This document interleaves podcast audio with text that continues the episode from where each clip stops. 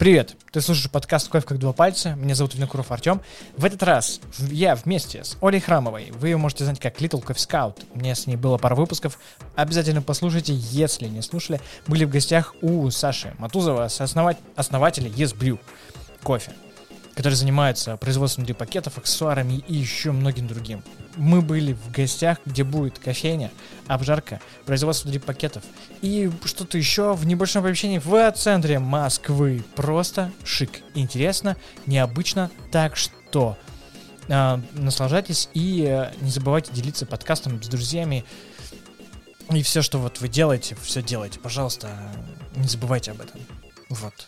Огромное спасибо Тести Кофе за то, что поддерживает проект. И вообще такие классные. А, вот, ну все, погнали. Ты, ты рассказал про подкасты. У меня на самом деле была такая же история с аудиокнигами. Ты, ты сказал, что в ушах достаточно интимно. У меня была проблема с аудиокнигами в том плане, что э, я очень как-то ревностно относился к определенным дикторам. То есть мне какие-то дикторы очень нравились, и я такой, М, это просто услада для ушей. А у меня был опыт печальный, когда я скачал аудиокнигу себе э, «Китайское исследование», так называлось. И чтобы вы понимали, я такой слушаю, начиная пять минут проходит, а там э, мужичок, он просто такой сидит и такой... Потом самое главное, молчание, он такой страничку. И дальше такой, ну-ну-ну-ну. Я такой, что это? Что это такое? Это невероятно. И это было так отстойно. И в какой-то момент я просто прекратил слушать аудиокниги. Вот и как раз из-за таких моментов, что я пару раз просто напоролся на вот такие вот плохие какие-то, ну, не знаю, как это назвать, но это было как-то не очень.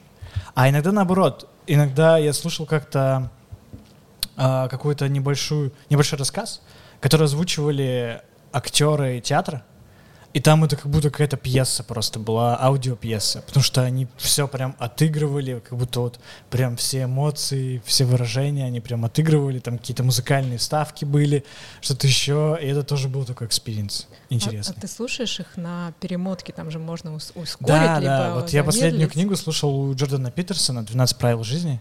А знаете, кто такой Джордан Питерсон? Вообще шикарный, шикарный man, просто шикарный.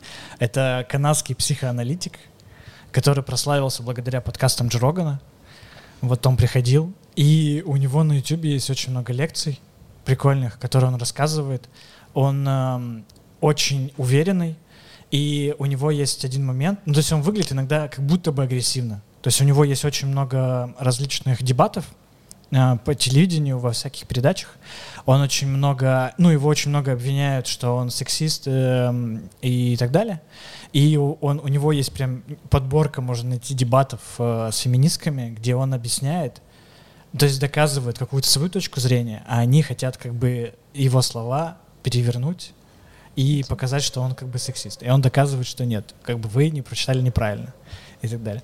Вот. И у него вот как раз есть книга «12 правил жизни», и она очень крутая. И я вот слушал как раз на промотке пол полтора. Это было просто невероятно круто. Ну, по мне, Советую. промотка — это все-таки для подкастов, а книги...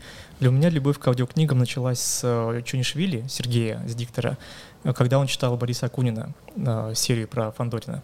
И это, ну, это влюбляет в себя прям очень сильно.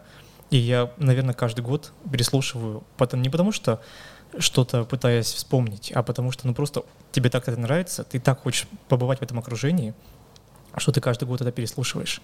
К тому же мне всегда так было интересно, я до того, как переехал в Москву, там ведь вся почти все происходит в Москве. И очень много аллюзий на историю, и очень много реальных названий улиц, ну, реальных мест, которые существуют, которые здесь есть, все оставшиеся здания, дома и постройки. А, соответственно, ты когда слушаешь, ты идешь по этим улочкам, но идешь только у себя в голове. Когда ты приехал сюда, начал гулять, особенно здесь, в этом районе вокруг, и ты опять хочешь погрузиться в эту, ну, она тебя, ты не сам хочешь, она тебя само завлекает. Эта атмосфера, потому что идешь по тем самым улицам, где гуляли эти вымышленные персонажи, которые были основаны на реальных персонажах, которые, правда, здесь 200-150 лет назад гуляли и делали свои интересные дела. А с точки зрения, ты сказал про, про спектакли, Да, разумеется. Вот и, если есть возможность порекомендовать, всегда рекомендую. Это Станислав Лем, Солярис. А, это аудиоспектакль. На самом деле по Станиславу Лему очень много и фильмов, и голливудских, и наших. А, Тарковский вот снял же mm-hmm. наш фильм «Солярис». И очень много спектаклей, книг прочитано дикторами разными, но ничего из всего, что сделано по мотивам Соляриса, не, предвоз... не превосходит тот самый э, прекрасный аудиоспектакль, который, ну, до того, до дрожи жуткий, что, ну, это, это искусство. Круто. Шикарно. Давайте, шикарно. может быть, перейдем э, к искусству кофейному. Аккуратненько так раз. А, Саша, а, я немножко а, запутался. Вот. Чем ты занимаешься? Сколько у тебя проектов? Какие они? Какой был первый? И, и какой сейчас проект? Ну, начнем, наверное, как обычно сначала. Да. А, они все идут параллельно друг за другом, и никак я их не отделяю. А, ну, начнем сначала. Наверное, как обычно, с представления, потому что, как я слушал, это обычно начинают все с этого. Я закончил университет э, по специальности организация перевозок управления на транспорте. Закончил с красным дипломом для бабушки, положил его на полку и пошел работать в РЖД. Ого. В кофе пришел совершенно случайно, как и все, наверное. Но это была моя не первая работа и даже не первый ИП, который я открыл в 21, наверное, год вот изначально во время универа, ну, я сидел ночами. Это, это все было во Владивостоке? Это, это был Хабаровск, Хабаровск. на тот момент, да, uh-huh. да. Это, я учился в Хабаровске, э, и там работал то здесь, то там, а по ночам еще и делал сайты. Э, просто мне это увлекало, просто мне было это интересно, увлекало. Но каждый раз, когда я начал делать это на заказ, эти сайты, ну, маленькие, простенькие, совсем не, ну, никудышные, но каждый раз ты работаешь, работаешь, создаешь что-то, а потом раз, ты закончил проект, это исчезает, и ты остаешься ни с чем, только с деньгами. Потом опять раз, у тебя проект, ты работаешь, работаешь, создаешь что-то, а потом раз, ну ты же его отдаешь uh-huh. заказчику, и опять ты ни с чем, на том же месте, только с деньгами. И для меня это было совсем неинтересно. А, и я сделал свой проект, и это был маленький сайтик об иммиграции вот, который помогал людям, те, кто хотели учиться, допустим, в Австралии, к примеру.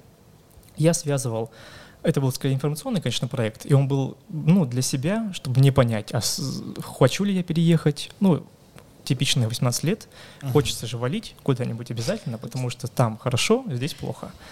Вот. И я хотел сам для себя понять, ну, а правильно ли я это делаю? Ну, правильно ли мысли у меня об этом?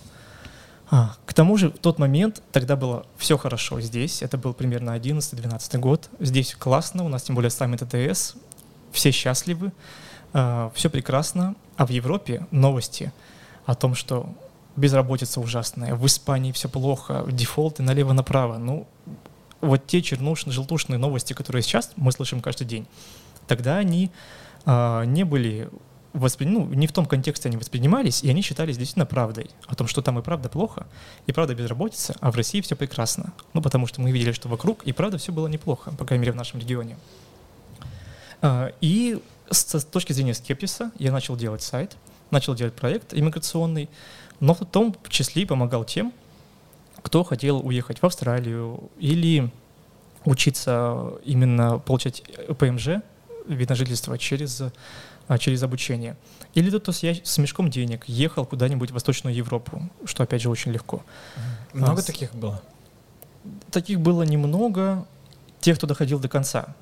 Вот. То есть, разумеется, То есть, обращений было много. Желающих э, было много, а те, кто прям были настроены прям. Само собой, потому что мало того, что нужен настрой, это примерно все длится всегда не меньше двух лет от вообще первого обращения до в целом покупки билетов это минимум два года. Два года нужно пережить, нужно сделать очень много вещей. Но это, это путь, который два года даже в лучшем случае. Это путь, который нужно преодолеть, mm-hmm. а, не сомневаясь ни минуты от и до. К тому же при этом должно ну, присовокупиться еще и финансовое состояние, какие-то входные данные, конъюнктура вокруг. Ну, это довольно-таки процент, кто доходил, ну, наверное, там 3% из всех, кто... Это на самом деле хороший такой отбор. Посещаемость сайта какая была? Сколько человек вообще на входе и на выходе, интересно? Примерно. Посещаемость, ты имеешь в виду? Uh-huh. Ну, посещаемость высокая, потому что там было много статеек, много а. всякой ерунды, а с теми, кто мы, с кем мы работали, ну, у меня даже однажды, это было всего один раз, а, я продал билет на какую-то... В Австрии проходили какие-то конференции, которые рассказывали, как бизнесмену взять с мешком денег и переехать на ПМЖ в Австрию. Вот как сохранить свои деньги и при этом получить, ну, вложившись, вложившись в местный бизнес, создав рабочие места, взять и переехать. Ну, такой легкий путь, самый легкий путь. А, я продал билет за какую-то сумасшедшую момент тысячу долларов а, и получил из этого процентик. Вот это было примерно, мне было 20 лет.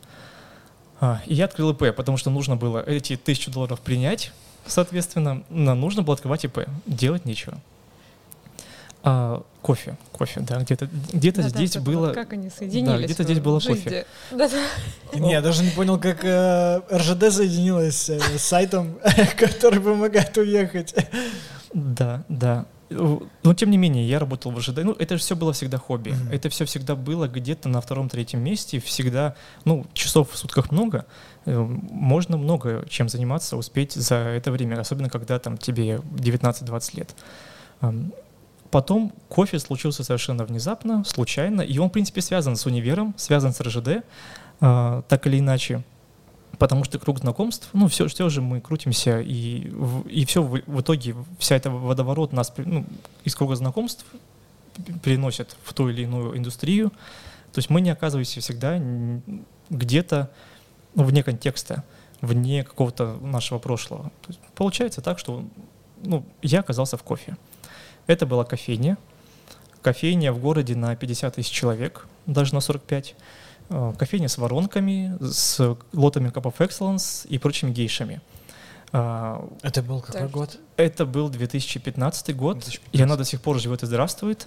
Поэтому каждый раз приезжаю в очередной город на 400-500 тысяч человек, а я захожу в кофейню, и местный владелец или бариста начинает жаловаться о том, что город маленький, людей нет, никто не понимает, э, все бескультурные, кофе никто не пьет, ужасно, тяжело, сложно. Я это никак не комментирую, но это всегда очень смешно, потому что мы э, работали и в целом выросли из города в 45 тысяч человек. Это была одна кофейня, она до сих пор существует. Потом были кофейни в другом городе. Вот. И эти все кофейни были под брендом Кофема. И э, я все еще в этой компании. И это как раз-таки дало мне ну, путевку в эту индустрию. Потому что мы, начинав, начав с кофейни, как-то вошли в индустрию широко шагая. Потому что ну, вокруг было столько классных людей, и сейчас есть, а, столько опыта, столько знаний, а, и студия Cup of Excellence, и мероприятия, и чемпионаты. То есть мы, э, нас вихрем туда занесло, и мы в целом сориентировались. То есть нам повезло тем, что мы не пытались искать каким-то образом информацию, которой не было, разумеется. А, мы погрузились в нее с самого первого шага. И буквально через два года мы времени не теряли, через, ну, пошли выставки, чемпионаты, очень-очень много знаний мы через себя пронесли с нуля абсолютного. В тот момент, когда в целом из доступных знаний была только Библия Бариста. Вот. Соответственно, через два года мы уже аттестовались на судей. А, открыли кофейни, одну, другую, третью. Ну и что началось? Начался 2014 год, и проблема в целом с аксессуарами, с инструментами для заваривания. Это когда подскочил, да, доллар в два раза? Да, и когда в целом все стало как-то сложнее, чем раньше, как-то закрытие стали, ну, взаимоотношения, как-то, ну, очень сильно все изменилось. А, там же еще санкции потом пошли. Разумеется, все стало как-то, ну, мир стал немножко опять больше.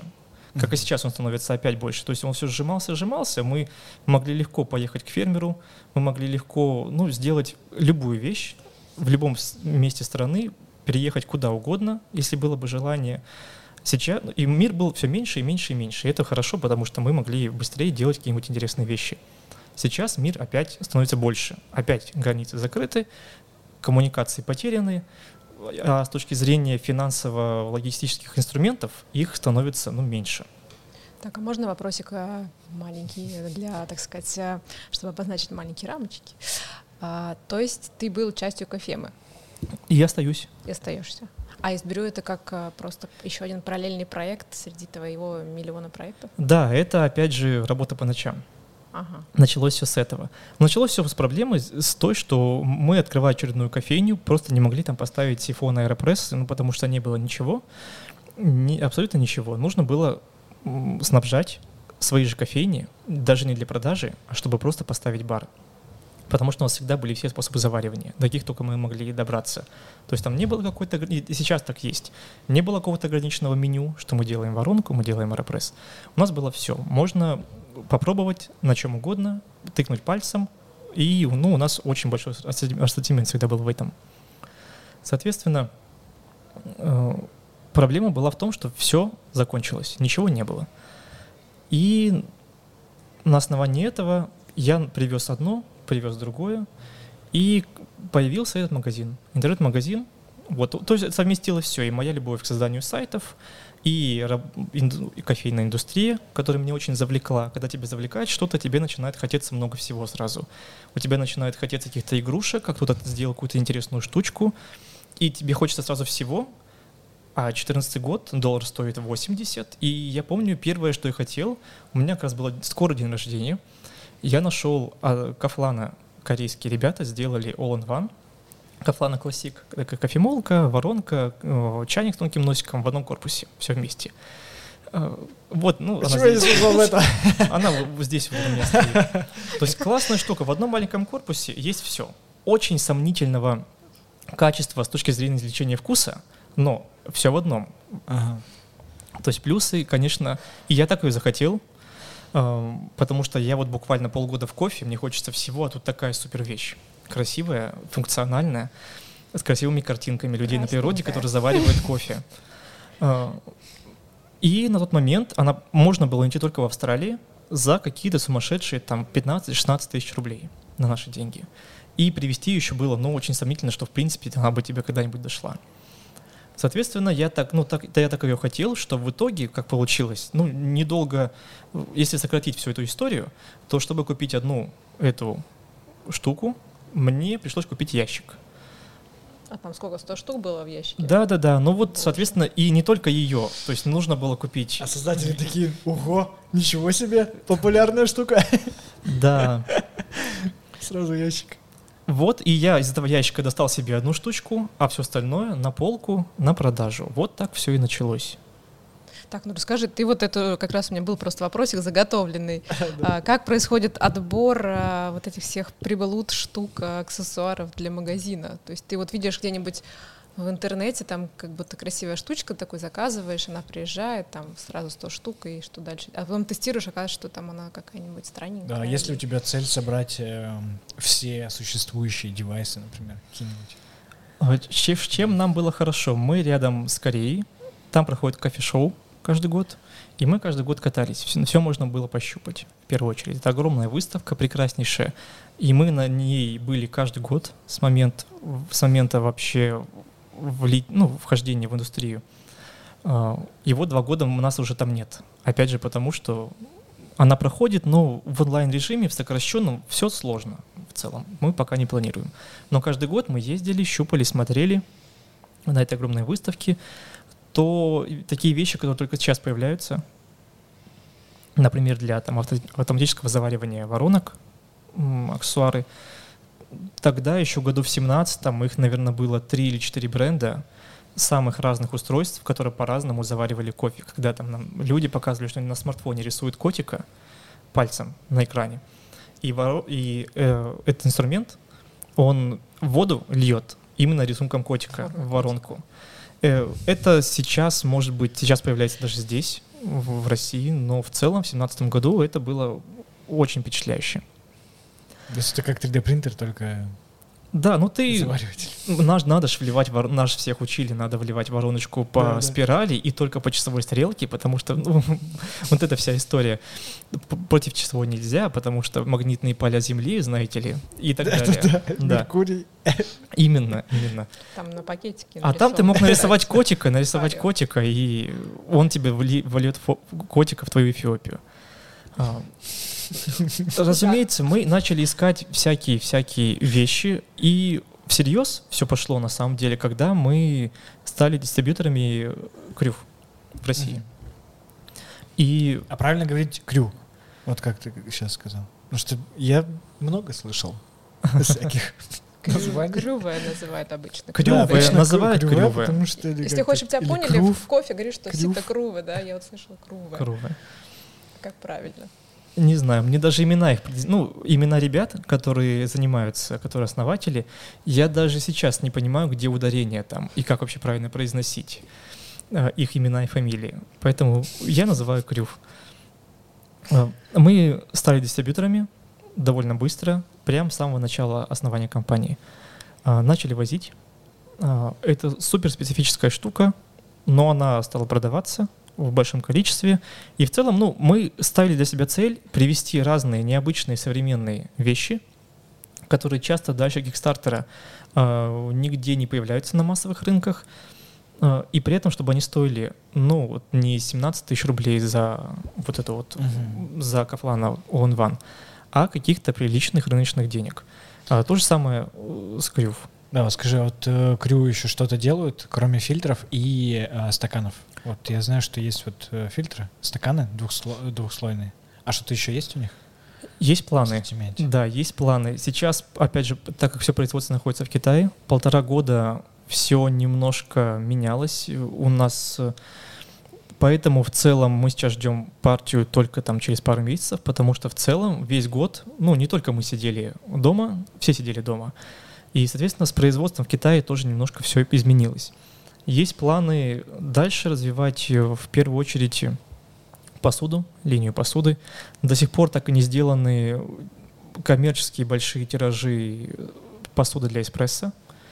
Вот. Поэтому есть где еще доработать предыдущие свои проекты.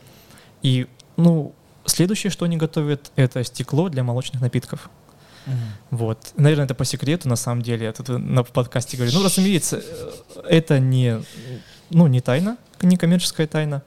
Но следующее, что они сделают, это посуда для молочных напитков. Слушай, а ты сказал стекло, прям вот стекло или фарфор все-таки ты имеешь? Стекло, ну, стекло. Прям вот стекло, вот это вот э, тоненькое. Да. я бьется. Ну, не меньше, не больше, чем фарфор. Ну да, да, конечно. В целом, я и поэтому подумал, что здесь, в этом месте, наверное, в этой кофейне, в теории, конечно же, я бы сделал полностью кофейню в стекле, есть, чтобы эспрессо, молочный напиток и черный кофе подавался в стекле. Это было бы, ну, во-первых, у нас это есть, а во-вторых, мы должны это пропагандировать в какой-то мере. И, ну, это очень красиво, и это и правда в какой-то мере работает. Скажи, вот, о, прости, да, э, я сейчас быстренько просто задам, пока в голове. А, смотри, вот они, а, создатели, например, Крю, как э, с вами, как с дистрибьюторами, они собирают какую-то обратную связь от вас? А, типа, как продается, как, что вообще говорят пользователи, как ощущения там? Может, что-то сделать там под российский рынок? В целом нет. Компания — это довольно маленькая, как и наша. И рынок у нас небольшой у нас, я имею в виду, что у всех, ну, у всех в индустрии кофе в целом. То есть, uh-huh. если, допустим, Кафлана, они в, в целом, они тоже маленькая семейная компания, у которой офисы в Сеуле, в э, Англии, в Лондоне. То есть это они продают и производят очень огромными партиями. Тем не менее, это все еще маленькая семейная компания. А, и они вот только-только делают коллаборации со Starbucks, например, и только сейчас начинают выходить на какие-то ну, промышленные большие объемы. То же самое с Крюв. А, в целом там нет вот этих классных, разумеется, бюрократических штук, вроде анализа рынка, статистики глубокой. Там пока такого нет. И в целом нам пока не на чем делать какие-то выводы, потому что это все еще очень специфичная вещь для очень маленького круга людей. ну, с чем мы все, ну, как и весь кофе, которым мы занимаемся. Соответственно, наша задача в том, чтобы это было не так.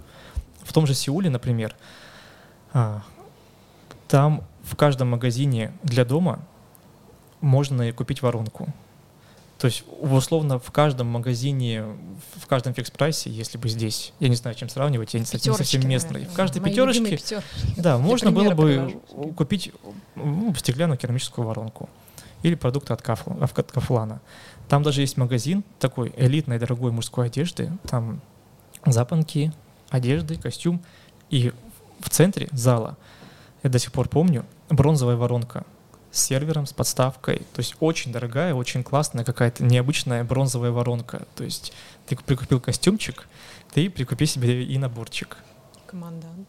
Да, это как пресс-папье, ты его держишь, и, ну, если что, можно заварить кофе. Да, но дело в другом. Дело в том, что это везде, повсюду, и это не спрятано где-то внутри каких-то кофеин. То есть mm-hmm. это видит каждый человек каждый день, он задает себе вопрос, он задает вопрос в окружении, а что это такое? А... И никто ему не отвечает. Слушай, ну мы когда были в Штатах, там тоже вот огромные, огромные магазины, типа Ашана, вот такие крупнейшие магазы, огромные полки с кофе, и там же все аксессуары, все фильтры, воронки, там вся фигня.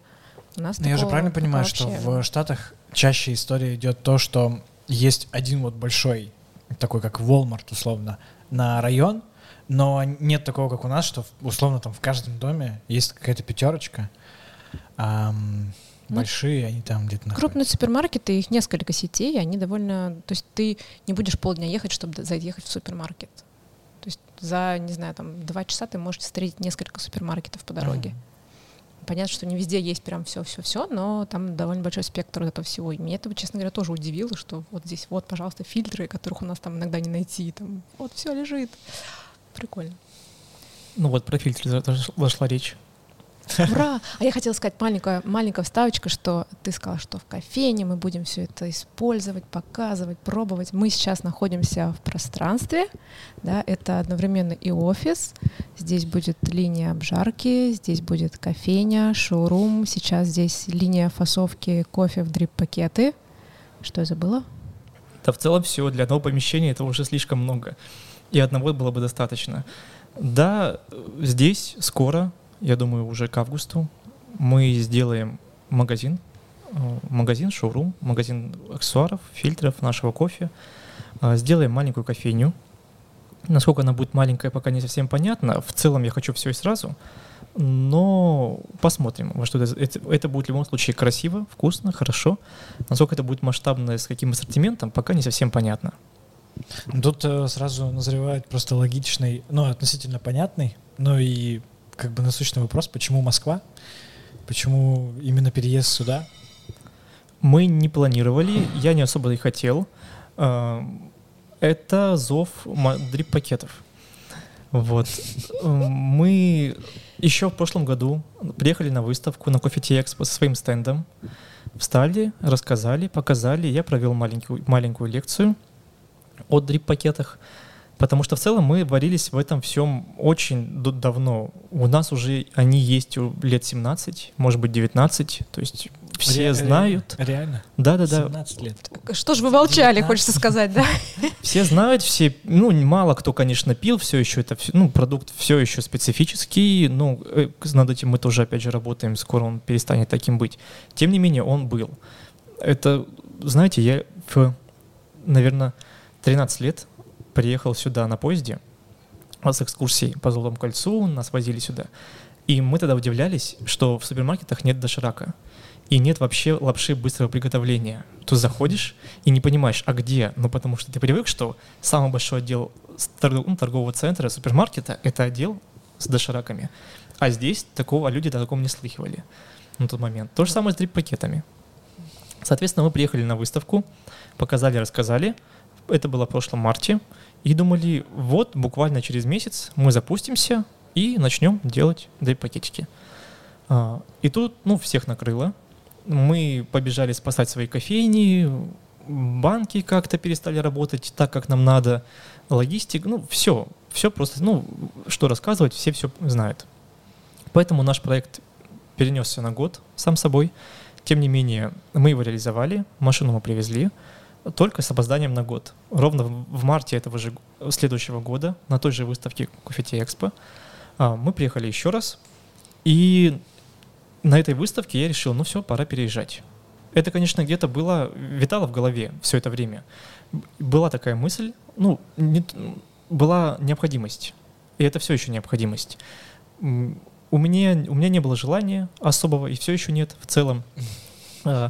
Но, тем не менее, так как мы делаем это не только для себя, к сожалению, страна у нас очень маленькая, она до третьего кольца заканчивается, а там что-то, ну, что-то происходит вокруг. Поэтому... Сейчас, мне кажется, уже до МКАДа, там и потом уже. Да, поэтому, чтобы что-то делать, чтобы построить что-то большое, чтобы ну, дальше продолжать развивать проекты, чтобы создавать что-то, чтобы ну, создавать какие-то вещи дальше, ну, нужно было переехать сюда с машиной для дрип-пакетов, делать для себя, продавать здесь, делать под СТМ, разумеется, для больших компаний, потому что все компании здесь. Не то, что даже, не то, что даже все большие компании здесь, а просто все компании здесь. А, а так как нам далеко было бы возить сырье чужое, ну, это все деньги, это все время, надо было, ну, Магомеду идти к горе, а не наоборот. Поэтому мы здесь в первую очередь для этого. А вот за год, пока все это дожидалось вашего старта, были какие-то новые мысли, может быть, от чего-то отказали, что-то наоборот решили, о, это классно, это надо делать? Было что-нибудь такое? Ну, мы одновременно делаем очень много всего, поэтому, наверное, это наша проблема. Потому что у нас идей больше, чем денег. А, конечно, хуже, если наоборот, но у нас в целом ну, ничего не, не... Все просто делается очень шаг за шагом, постепенно, медленно, разумеется, потому что мы делаем все своими силами. Даже если бы нас как-то соединили с большими деньгами, вот чего в России ну, довольно тяжело добиться, потому что у нас ну, большая проблема в том, что э, там, свежие идеи, свежие головы, они обычно разделены ну, не с деньгами. А наоборот, те люди, у которых есть финансовый капитал, они или не смотрят на то, чтобы вложиться в каких-то там пять компаний, допустим, э, из них три прогорят, а две станут чем-то большим, интересным, хорошим. У нас нет ну, какой-то площадки, чтобы соединить финансы и идеи. Есть такие площадки, есть куча венчурных фондов, просто я думаю, тут задержка в том, коммуникации, что они вкладывают сейчас более перспективные проекты в плане там digital или что-то такое, то есть вот, наверное, в этом сложность. Да, в том-то и дело. Во-первых, они все не смотрят в реальный сектор, они смотрят в IT, а другие же, те, кто не является частью красивого слова венчурный фонд, а просто имеет ну, большой финансовый какой-то запас, они что сделают? Они ну, построят торговый центр, например. Это просто, это быстро, ничего делать не нужно. А на одну тридцатую бюджеты этого торгового центра можно хорошую такую обжарку поставить. И даже не обязательно кофе. То есть можно поставить хорошее, в целом автоматизированное современное производство, чего угодно. Но так никто не делает. Э, возвращаясь к нам, мы, конечно же, все еще делаем все наши проекты это фильтры, в первую очередь. А, с фильтрами отдельная история, но тоже длинная. Вот. В целом мы долго их создавали. От э, идеи до реализации, наверное, прошло полгода. Это может быть не слишком, конечно, долго, но было много тестов, было много проверок, было ну, много анализа, материала. Ну расскажи, пожалуйста, продукта. вот здесь тогда сразу бумагу, вот бумагу где вы брали, в России или вы закупали где-то, как вы тестировали, как вы все это выбирали? Вот это все расскажи подробно. Интересно просто. Все, все, пожалуйста, все. В России, в России пока бумагу не нашли, бумага японская. И в целом, конечно, цель итоговая а, всего, всей этой истории с фильтрами — это локализовать производство в России. Я уже знаю как, я знаю, что для этого нужно. Это, конечно, опять же, у него будет такое низкое потребление все еще. Ну, сколько нужно людям фильтров для воронок или для аэропресса? Ну, Их это все... мыть. Ну, так еще же есть любители, есть профессионалы. Все-таки это, наверное, большой объем. Потому что я знаю, что есть компании, которые возят э, тот же, те же фильтры Харио, и у них постоянно нехватка фильтров. То есть ты заходишь заказать, а у них нету. И что делать? Они не возят или ждут очень долго, или быстро привезут, все раскупят. И такой, боже. Вот как-то эту проблему же можно тоже на себя брать. Ну, конечно. Когда меня спросили, а зачем вы сделали фильтры?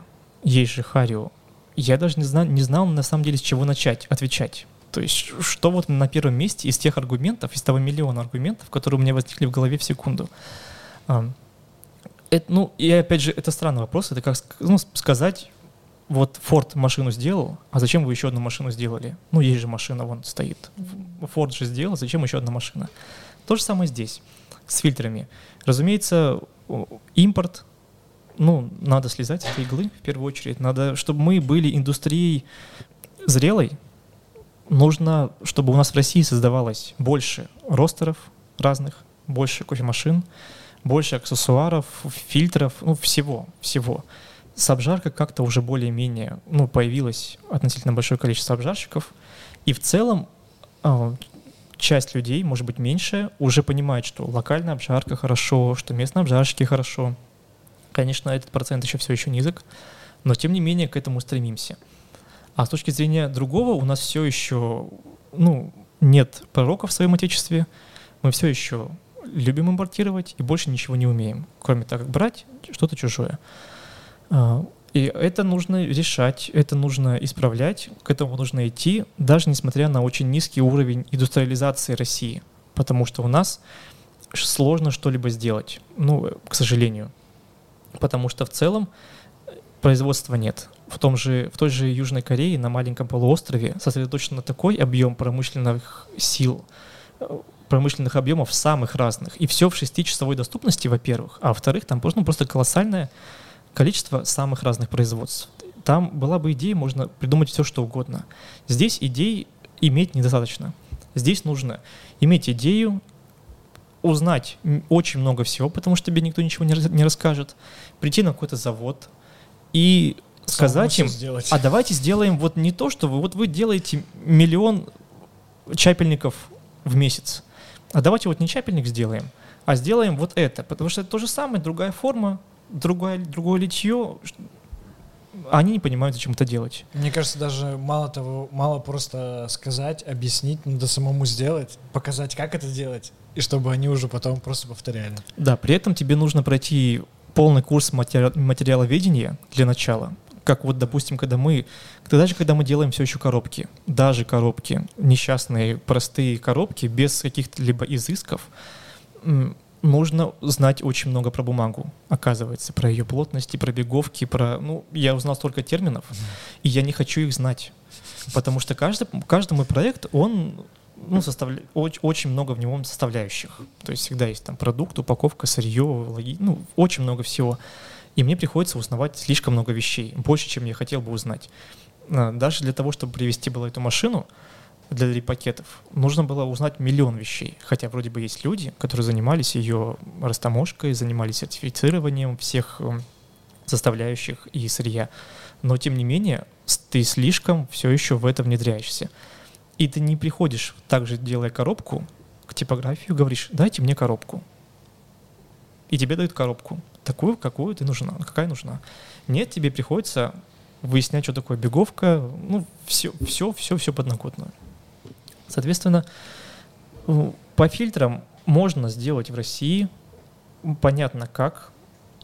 Разумеется, это все еще проект на энтузиазме скорее, потому что потребление у него небольшое. Как бы то ни было, конвейерная машина, я не, не имею сейчас цифр в голове прям, но она, наверное, за сутки может сделать столько, сколько вся Россия за месяц употребит только. Я а, боялся, что за год. Ну, наверное, все-таки за месяц, да. Может быть, конечно, можно было и более страшные цифры, да, привести, но вот примерно так. Насколько, а, это, насколько это дороже будет, чем э, покупать готовую бумагу, например? Это, разумеется, дороже. Раньше, казалось бы, раньше это было дороже из-за высокой стоимости энергии, из-за высокой заработной платы в России, как бы то ни было, все еще, ну, допустим, если это контрактное производство в Китае, сравнивать, угу. и производство в России своими силами. В Китае делать дешевле а, на контрактном производстве. И это меняется, потому что Китай — это уже не, не дешевая рабочая сила, Китай — это уже не ну, какой-то джунгли, где слишком много всего, и ты не можешь ориентироваться там, и тебе никто не поможет там без знания китайского языка, например. Ну, либо Сейчас... без гида, да. Я просто читал, что там, если есть э, свой человек, словно такой как гид, он помогает э, не только переводить, но еще и правильно вести переговоры. Да, раньше коммуницирование было очень сложное. Сейчас мы спокойно общаемся на английском, а, мы звоним друг другу по Вичату, общаемся по-английски, и мы очень быстро делаем какие-то проекты. С этим тоже я столкнулся. Это вот говори, ну, говоря про низкую степень индустриализации в России и в целом низкую какую-то вот подвижность российского производства, когда ты пишешь в Китай кому-нибудь, допустим, на завод, пишешь, тебе на следующий день говорят, да, хорошо, мы сделаем, вот счет, деньги ждем. Они делают, тебе присылают. В России тебе могут 5 дней отвечать на письмо. В лучшем случае. А потом ты еще звонишь им, а вы получали письмо, да, получали. Ну, это все, всегда, ты каждый раз сталкиваешься с этим. У нас почему-то, во-первых, в целом нет какой-то э, этики с точки зрения сообщений, писем. У нас просто почему-то не отвечают на письма. Просто не отвечают. Они их видят, они их читают, но, тем не менее, люди не отвечают на письма. Как Когда мы... чего это? Отсутствие этики, но это довольно глубинные проблемы в целом нации. Просто я вот, ну, я каждый день проверяю почту. И как корпоративную, так и свою. И я в какой-то момент, где-то пару лет назад, пришел к тому, что мне нужно вести нулевой inbox, чтобы просто, во-первых, отсеивать э, нужные письма от ненужных, потому что столько спама льется. Я, я все время от чего-то отписываюсь, от каких-то подписок, на которые непонятно, как я подписался. Мне приходят какие-то сообщения, я постоянно отписываюсь от них, и это все занимает время. То есть это помимо еще времени, это еще и занимает какого-то тайм-менеджмента, ну, условно, то есть нужно какой-то вырабатывать не хотя бы небольшой, но навык. Навык поддержания чистоты своего э, ящика. В корпоративном, например, я там сразу распределяю по всем папкам. Эти папки нужно создать. Я, когда только взял его, я там распределил 1200 писем э, по этим папкам. Ну, то есть это нужно было. И вот мне как бы вот в чем вопрос как раз-таки, эта этика, она связана с тем, что мы не умеем вот обращаться с почтовыми вот такими клиентами вести условно там отделять коммерческие предложения от каких-то личных сообщений и так далее. А, и потому что, ну, у многих, у многих, э, даже моих знакомых, э, ящики забиты там кучей писем просто, и они такие, а, я там был год назад, мне как-то не хочется туда возвращаться. Вот, а типа в Китае, возможно, что у них наоборот все это решено, либо у них нет столько спама, потому что все равно как бы более закрытая система. Нет, это, конечно, дело этикета. Я не говорю не только про Китай. Я знаю, что мы работаем и с, ну, с Канадой, мы экспортируем кофе сейчас, мы импортируем какие-то вещи. И куда бы ни писал, всегда я получу ответ. Любой ответ. Даже ответ, ну, ну вы что, дурачки, ну зачем мы это, мы этого делать не будем, что, ну нет, ну вот. И я знаю, что этот человек сказал, что мы идиоты, мы ничего не понимаем, и этому ответу я очень рад, потому что я понимаю, что меня выслушали, я с человеком поговорил, выслушал его мнение, знаю его цели, все на этом. Спасибо, ну, я его благодарю, всегда я получу ответ, в любом случае. Ну, дело, ну, не занятости, не тайм-менеджмента, ну, ничего. Ну, тем более мы говорим про корпоративную почту, там, про некий B2B все равно. Поэтому вот так почему-то складывается какой-то плюшкинизм такой, знаешь, внутренний, когда ты вроде бы что-то накапливаешь, накапливаешь, а вдруг пригодится, вот как ты про пакетики рассказывал, что потом раз их все удалил и счастлив, все свободно, чистенько, и можно заново начинать. Что-то в таком духе. Ну, в целом наш проект по фильтрам, он продолжает развиваться, продолжает появляться новая упаковка, в первую очередь. Uh, у нас уже есть все форматы, все фильтры, которые только мож, могут быть в целом, у нас есть. У них еще будет дорабатываться упаковка. Вот пока первая, первая готова, вот она. И в дальнейшем мы, конечно, локализуем производство здесь, в России, этих фильтров. Вот. На фильтры для всех популярных форматов, верно? Ну да, да, практически для всех. А был, был ли запрос, или, возможно, вы уже работаете над этим, а, чтобы сделать фильтр специально для воронки OctaStorm, от, которая Сережа Степанчука? Это, да. Постоянно, сколько понимаю, что сейчас ну, достаточно сложная схема. Нанимают китайцев, отдельные проекты, они просто складывают. Да, да, складывают фильтры, упаковывают их. Наверное, проще сложить, потому что это конвейерное производство. Это конвейер длиной около 8-9 метров, который делает один вид фильтра и больше не делает ничего. А, ну, два вида фильтров двух разных форм, mm-hmm. если у него разные ножи. Но опять же, чтобы это переставить этот нож и переставить всю, весь конвейер, проще купить второй конвейер, поставить напротив и делать на этом конвейере только лишь а, другой вид фильтров. Поэтому это ну, в, в другом мире, где все пьют каждый день в Октошторме кофе. Весь мир. Да, да. Ну, примерно каждый человек в день э, во всем мире. Тогда это целесообразно хоть как-то. К сожалению, так. Это, ну, все неповоротливый механизм. Вот. Это как и с дрип-пакетами тоже в целом. Менее, конечно, более неповоротливый с дрип-пакетами все чуть попроще, чем с фильтрами. Но именно поэтому все производства, их настолько мало, и они ну, локализованы буквально в трех странах мира, практически в четырех. А, но пока что этого хватает, к сожалению, на весь, на весь мир. А есть ли какая-то, ну, то есть можно ли вообще сравнивать, э, например, э, ваши фильтры с э, фильтром Харио? Отслеживали ли вы как-то плотность бумаги, как будет завариваться кофе? Хотели ли вы сделать, например, чтобы кофе заваривался не так, как в фильтре V60 по времени, например, а, например, чуть медленнее или, наоборот, чуть быстрее? Ну что я помню, ну это такая чемпионатовская история, но я помню, что э, Харио в каком-то году, в 16-м или в 17-м, перешли на новые фильтры, где у них появилась, появилась такая типа штучка сверху, которая вроде как mm-hmm. держать.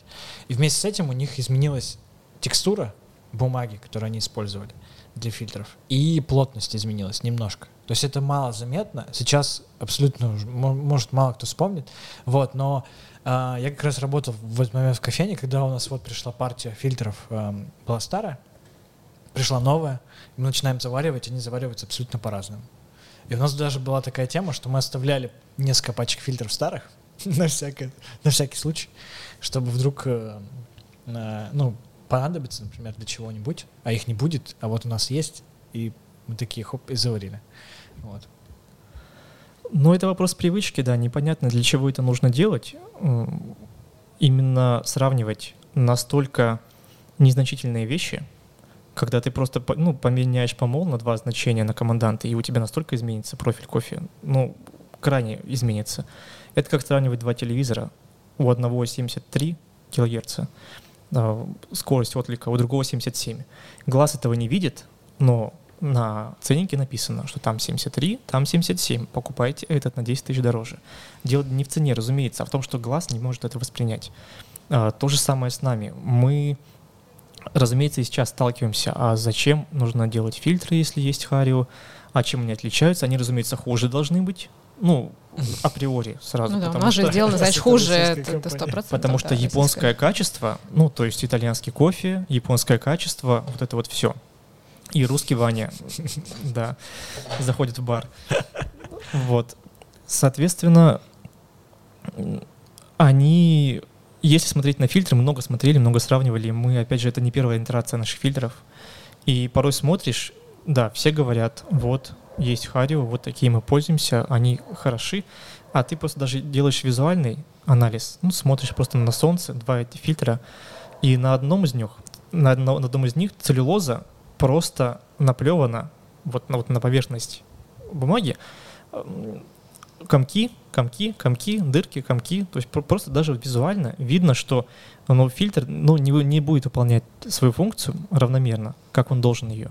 Опять же, нужно при этом, если говорить про инертность, она, разумеется, нулевая. А, ну, фильтры полностью инертные, ни запаха, ни вкуса, никаких примесей, ничего нет. А, потому что, опять же, сырье одинаковое. А, Все остальное — это вопрос, ну, если захочешь найти какую-то проблему или преимущество, ты ее найдешь. А, если захочешь выдумать какое-то, ну вот, уникальное торговое предложение, допустим, или какую-то вот уникальную особенность, ты ее выдумаешь, ну, из ничего. Угу. То есть у вас не было цели создать какие-то может быть, как сказать, ну тут сложно э, сформулировать в том плане, что создать какие-то именно отличные от, от э, Harry фильтра, чтобы наоборот отличаться, а не, ну то есть, а не делать, э, чтобы не было, чтобы изначально избегать сравнения, э, типа зачем вот если есть Харрио. Ну, это как делают два табурета. Они в целом могут, конечно, по комфорту отличаться, но они должны выполнять функцию в первую очередь. А, соответственно, фильтры выполняют свою функцию. Мы не планировали делать что-то другое, мы планировали делать э, хорошую цену, локализованное производство, доступность постоянную, удобную упаковку, и при этом, чтобы они были точно такие же примерно, потому что э, они все на самом деле примерно одинаковые. И если мы говорим про контроль вкуса, ну не с этого нужно начинать, уж точно. Угу. Вот, ну, то, ну уж точно не с плотности фильтров, которая в целом примерно ну, друг на друга очень похожи. А у меня вопросик про фильтры тогда уж. А, как ты говоришь, что одна Россия могла бы там за, за, за сколько? Одну производственную линию использовать за... За день, за да, день? можно на месяц. За день произвел, и Россия вся месяц пользуется, да? Как, как? Да, да. А планируете ли вы какое-то расширение, во-первых, в рамках страны, как вы планируете, так сказать, distribution, и как в, на мир выходить, может быть, что-то, как у вас? Есть мысли на эту тему? Ну, с таким продуктом, наверное, на мир выходить смысла мало, если, конечно, только у тебя нет какой-то вот опять же чего-то уникального. Ну, у нас есть упаковка. Она, ну, действительно классная, она выполняет функцию, потому что она не просто сосуд, где есть что-то, она же и продукт. То есть, ну, наша упаковка является одновременно и продуктом, который приносит пользу не менее, чем сам, сам фильтр. Поэтому, да, с таким можно было бы. Но в этом мало смысла, потому что, производя что-либо в России, ну, ты не можешь конкурировать никак по цене. Из-за дороговизны, из-за относительно высокого все равно налогообложения, как бы то ни было, а, и из-за высокой цены энергоресурсов. Вот. И к тому же, даже если у тебя есть собственная земля, где ты стоишь и делаешь это производство, если ты еще арендуешь что-то, ну, конкурировать сложно с точки зрения ценов, ценовой. Если, конечно, тебя поддерживает государство, а оно сейчас поддерживает в целом не сырьевой экспорт, разумеется, можно это обсудить. Какой этого будет спрос, неизвестно. Но вот мы в прошлом году, когда началось, всех по домам посадили, нам делать было тоже особо нечего, а, и мы вышли на экспорт. Мы начали экспортировать э, кофе в зернах и дрип-пакеты в Китай. Вот, продолжаем это делать. Вот сейчас готовим еще одну партию в скором времени. И в целом, даже там, где кофе пока что, ну, потребление кофе — это еще история, которая только начинает развиваться. Там мы потихоньку продаемся. А что за кофе вы туда экспортируете конкретно? Что-то, что они любят, не знаю, как вы понимаете, что как им там надо? Люди вообще реагируют на кофе? Они говорят, у нас есть свой кофе, России. отстаньте от нас. Да. Э, в целом, пока что лучше не думать о том, что они любят, потому что, ну, они любят чай и ничего, ну, больше ничего. А, как же китайские спешлти, все дела? Уже вот в России там, по-моему, третий год, наверное, где-то так. Нет, Китайские кофе, кофе, конечно, там выращивают, да, но с точки зрения потребления Китай очень разный, там слишком много регионов, а, слишком, ну, слишком много предложения. И потребление внутреннее, оно растет, конечно, но все еще не высокое. Но через год-два оно, конечно, уже превысит в целом экспорт китайский, внутреннее потребление. И тогда и начнется ну, ну, хорошая жизнь для местных производителей или экспортеров, когда население начнет больше потреблять э, продуктов, э, самых, может быть, для себя необычных до, какой-то, до какого-то времени. Поэтому там у людей очень ну, э, внимание размыто на слишком большое количество информационного шума, больше, чем у нас. Соответственно, найти свою аудиторию там сложно, но с другой стороны, тебе нужно одна сотая процента населения страны, чтобы в целом делать очень, очень, очень высокие продажи. Ну, потому что людей в целом очень много. Да, и в целом сейчас это стало легче, потому что в целом в Китае, ну что, там продает только ТикТок практически. А, продают прямые эфиры. Они сделали это, зумеры придумали магазин на диване. То есть просто в прямом эфире в ТикТоке начинает э, рассказывать какой-нибудь весьма известный блогер о какой-то вещи, о новой линии косметики женской, что угодно, абсолютно, неважно, что это. И во время прямого эфира за 30-40 минут это продается на там, сотни миллионов юаней. И вот такие эфиры они продают. ТикТок э, продают, магазины внутри Вичата продают. И продают хорошо, продают много. И они имеют возможность увлечь, зацепить ну, человека случайно порой. То есть он листает свою ленту, раз что-то происходит, раз он видит этого своего любимого блогера, и тем самым попадает на этот крючок. А в Китае ТикТок тоже свой? Или там идет общий мировой? Свой, свой. А, да. у них как бы есть мировой ТикТок и есть китайский ТикТок. Да, в целом.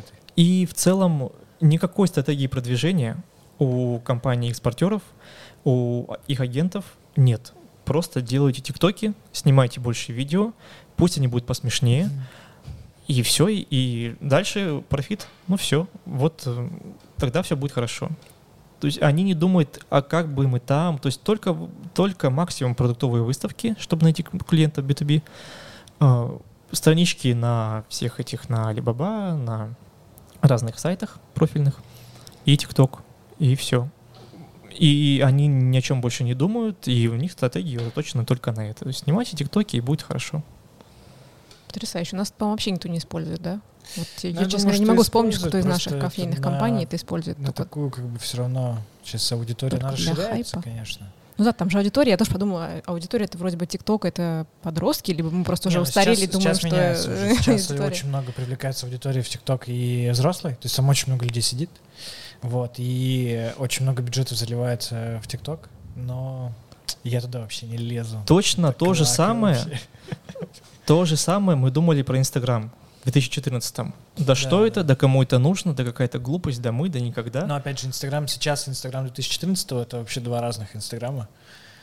Вот. Ну вот, а кто-то сел на этот hype train, ну, да. а мы нет. А сейчас мы также отворачиваемся от ТикТока и, наверное, через там, 5 лет точно так же об этом пожалеем. Ну тут такой сложный вопрос, потому что, ну вот, есть просто яркий пример, который был недавно, совсем-совсем недавно, это Clubhouse. Блин, я столько раз слышал, что Clubhouse убьют подкасты. Просто где сейчас Clubhouse? Его вообще не, не слышно. Там вот что-то пару людей, там что-то... То есть это как-то очень резко зашло в digital какую-то индустрию, где спикеры, маркетологи начали быстро проводить э, очень много каких-то эфиров, где люди, людям было интересно слушать их. И все, и потом на этом как бы сошло.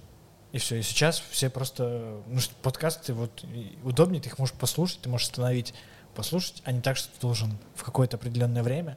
Вот. И все это так, точно так же, как и э, в Инстаграме прямые эфиры работают хуже, чем э, там YouTube-канал, если записывать что-то еще в, в таком формате. Потому что то, что теряется, то, что имеет временной эффект, это изначально на, на меньшую аудиторию рассчитано, а если это рассчитывать как э, бюджетную какую-то тему, то это и меньше бюджет потом принесет, меньше отклик, и все это вот накладывается.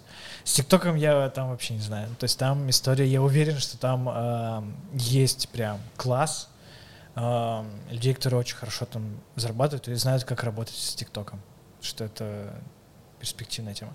Но мы здесь не об этом. Вот, я хотел, знаешь, что спросить.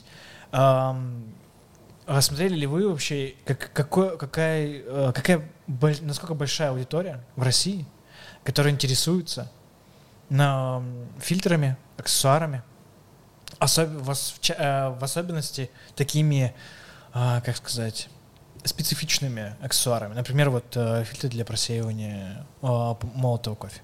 Потому что раньше это была, как бы, я могу только предположить, что это часть аудитории была это людей, которые участвовали в чемпионатах, потому что в целом чемпионат очень хорошо тебя мотивирует на то, чтобы, во-первых, попробовать как можно больше способов приготовления, чтобы потом об этом можно было рассказать, в каком-то новом экспириенсе, и как бы еще улучшить там э, ситами, улучшить э, и тоже об этом потом рассказать. Из этого все пробовали, все и так далее. Но в последний год да, у нас не проводилось э, там чемпионатов почти.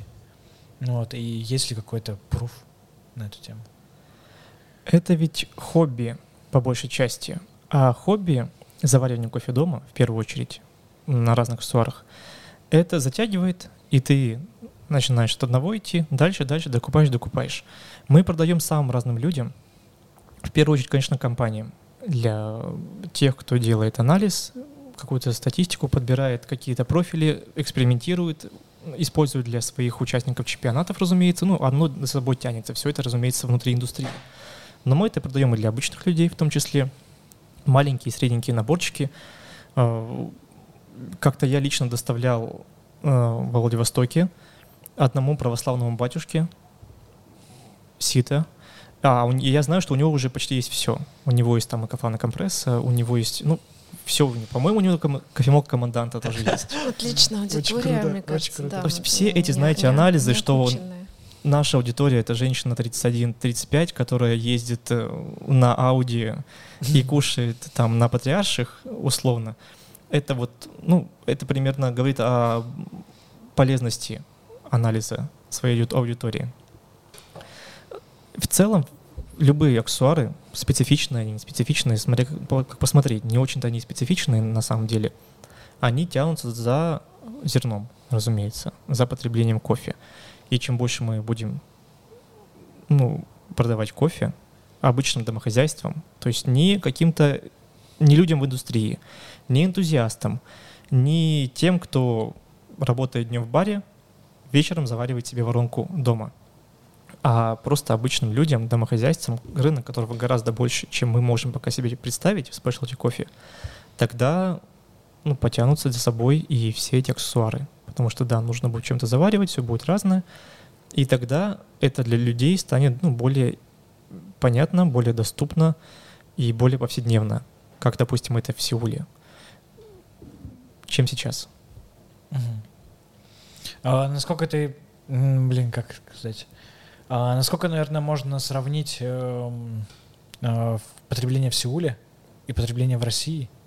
Э, кофе, культуру вообще. Насколько мы далеки и что нам нужно сделать, э, э, помимо того, что люди больше знали, э, чтобы приблизиться к э, такому э, потреблению? Я не готов судить сейчас про потребление в Сеуле, в Корее. Тем не менее, они тоже не так давно запрягли эти сани, они тоже быстро мчатся, как и мы. Ну, но запрягали они тоже быстрее. долго. А, как будто. Тем не менее, а что мы можем сделать? Ну, в том числе для этого, вот в моем опыте, в моем бизнесе, а, мы для этого сделали дрип-пакеты в первую очередь. Для того, чтобы расширить свою аудиторию, для того, чтобы поставить их в совсем неожиданные места, сделать понятный кофе, доступный для людей — при этом, то есть делает его не для своих, не, не для индустрии, не, ну, не для тех, кто уже пил кофе, и для него это еще один способ пить кофе, а для тех, кто или не пил его раньше, или пил импортные, или ну, для тех, кто пока не знаком с этим. Мы сделали пакеты, потому что они доступны для всех. Их легко поставить ну, в ритейл. А, а самое главное, упаковкой и этикеткой можно ну, задать, ну, заставить людей задавать вопросы. То есть, когда мы пишем на этикетке какую-нибудь штуку вроде то, что это Кастилья, допустим, или Катура, человек уже спрашивает, а что это такое? Он, может быть, посмотрит, может быть, погуглит. Спросит в следующий раз, так, а что здесь? А что это? Это бурбон? А почему не написано на пачке? То есть в целом когда люди начинают задавать вопросы, начинают интересоваться, у них загорается интерес. Это как было одно время с вином. Вот точно так же. Мы же не пьем Изабеллу в коробке картонной, по большей части, конечно же. Ну, мы нет, мы просто подросли из этого возраста, но когда-то в школе это было. Тем не менее, сейчас даже у несведущих очень классно выделиться за столом, сказав, что а вот это вот такой-то регион, в вине я имею в виду, а, такой-то сорт винограда, это ничего не скажет тебе. И человек, может быть, ничего не знает, но тем не менее у вина получилось рассказать о том, что ну, пейте не столовое вино. И люди каким-то образом пришли к этому в такой в довольно большой массе. То же самое с кофе. Мы этой упаковкой, маленькой, маленькой надписью на пачке, ну, которая, разумеется, не говорит ни о каких баллах, вот, ни о каких вкусовых профилях, ну, не обо всех этих а очень почему? сомнительных вещах мы уйдем, а просто напишем что-то, что-то, что-то маленькое, что сподвигнет человека начать интересоваться этим. Когда у него любопытство загорается, мы можем создать у него привычку, мы можем создать у него просто спортивный интерес, мы можем, ну,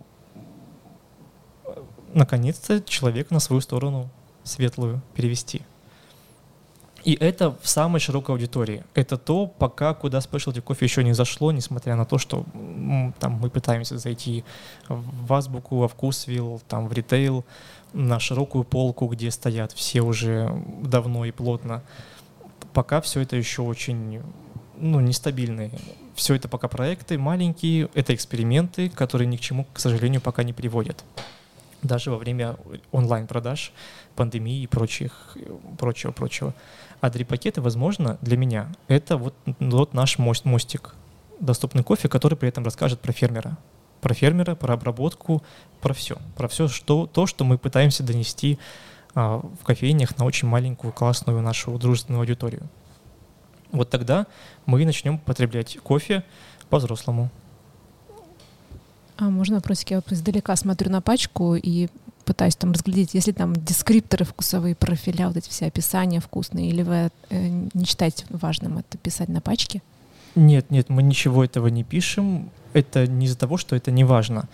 А, мы для себя так решили. Мне было некомфортно это делать. К тому же то, что это выливается в данный момент на совсем мне непонятную а, непонятный опыт, когда мы пишем, кто-то пишет на пачке жвачка, и какой-то, ну, йогурт, йогурт, жвачка и, я не знаю, там... Ты имеешь в виду без подробностей, что за и, йогурт, что за жвачка, и, и что за вино там, да?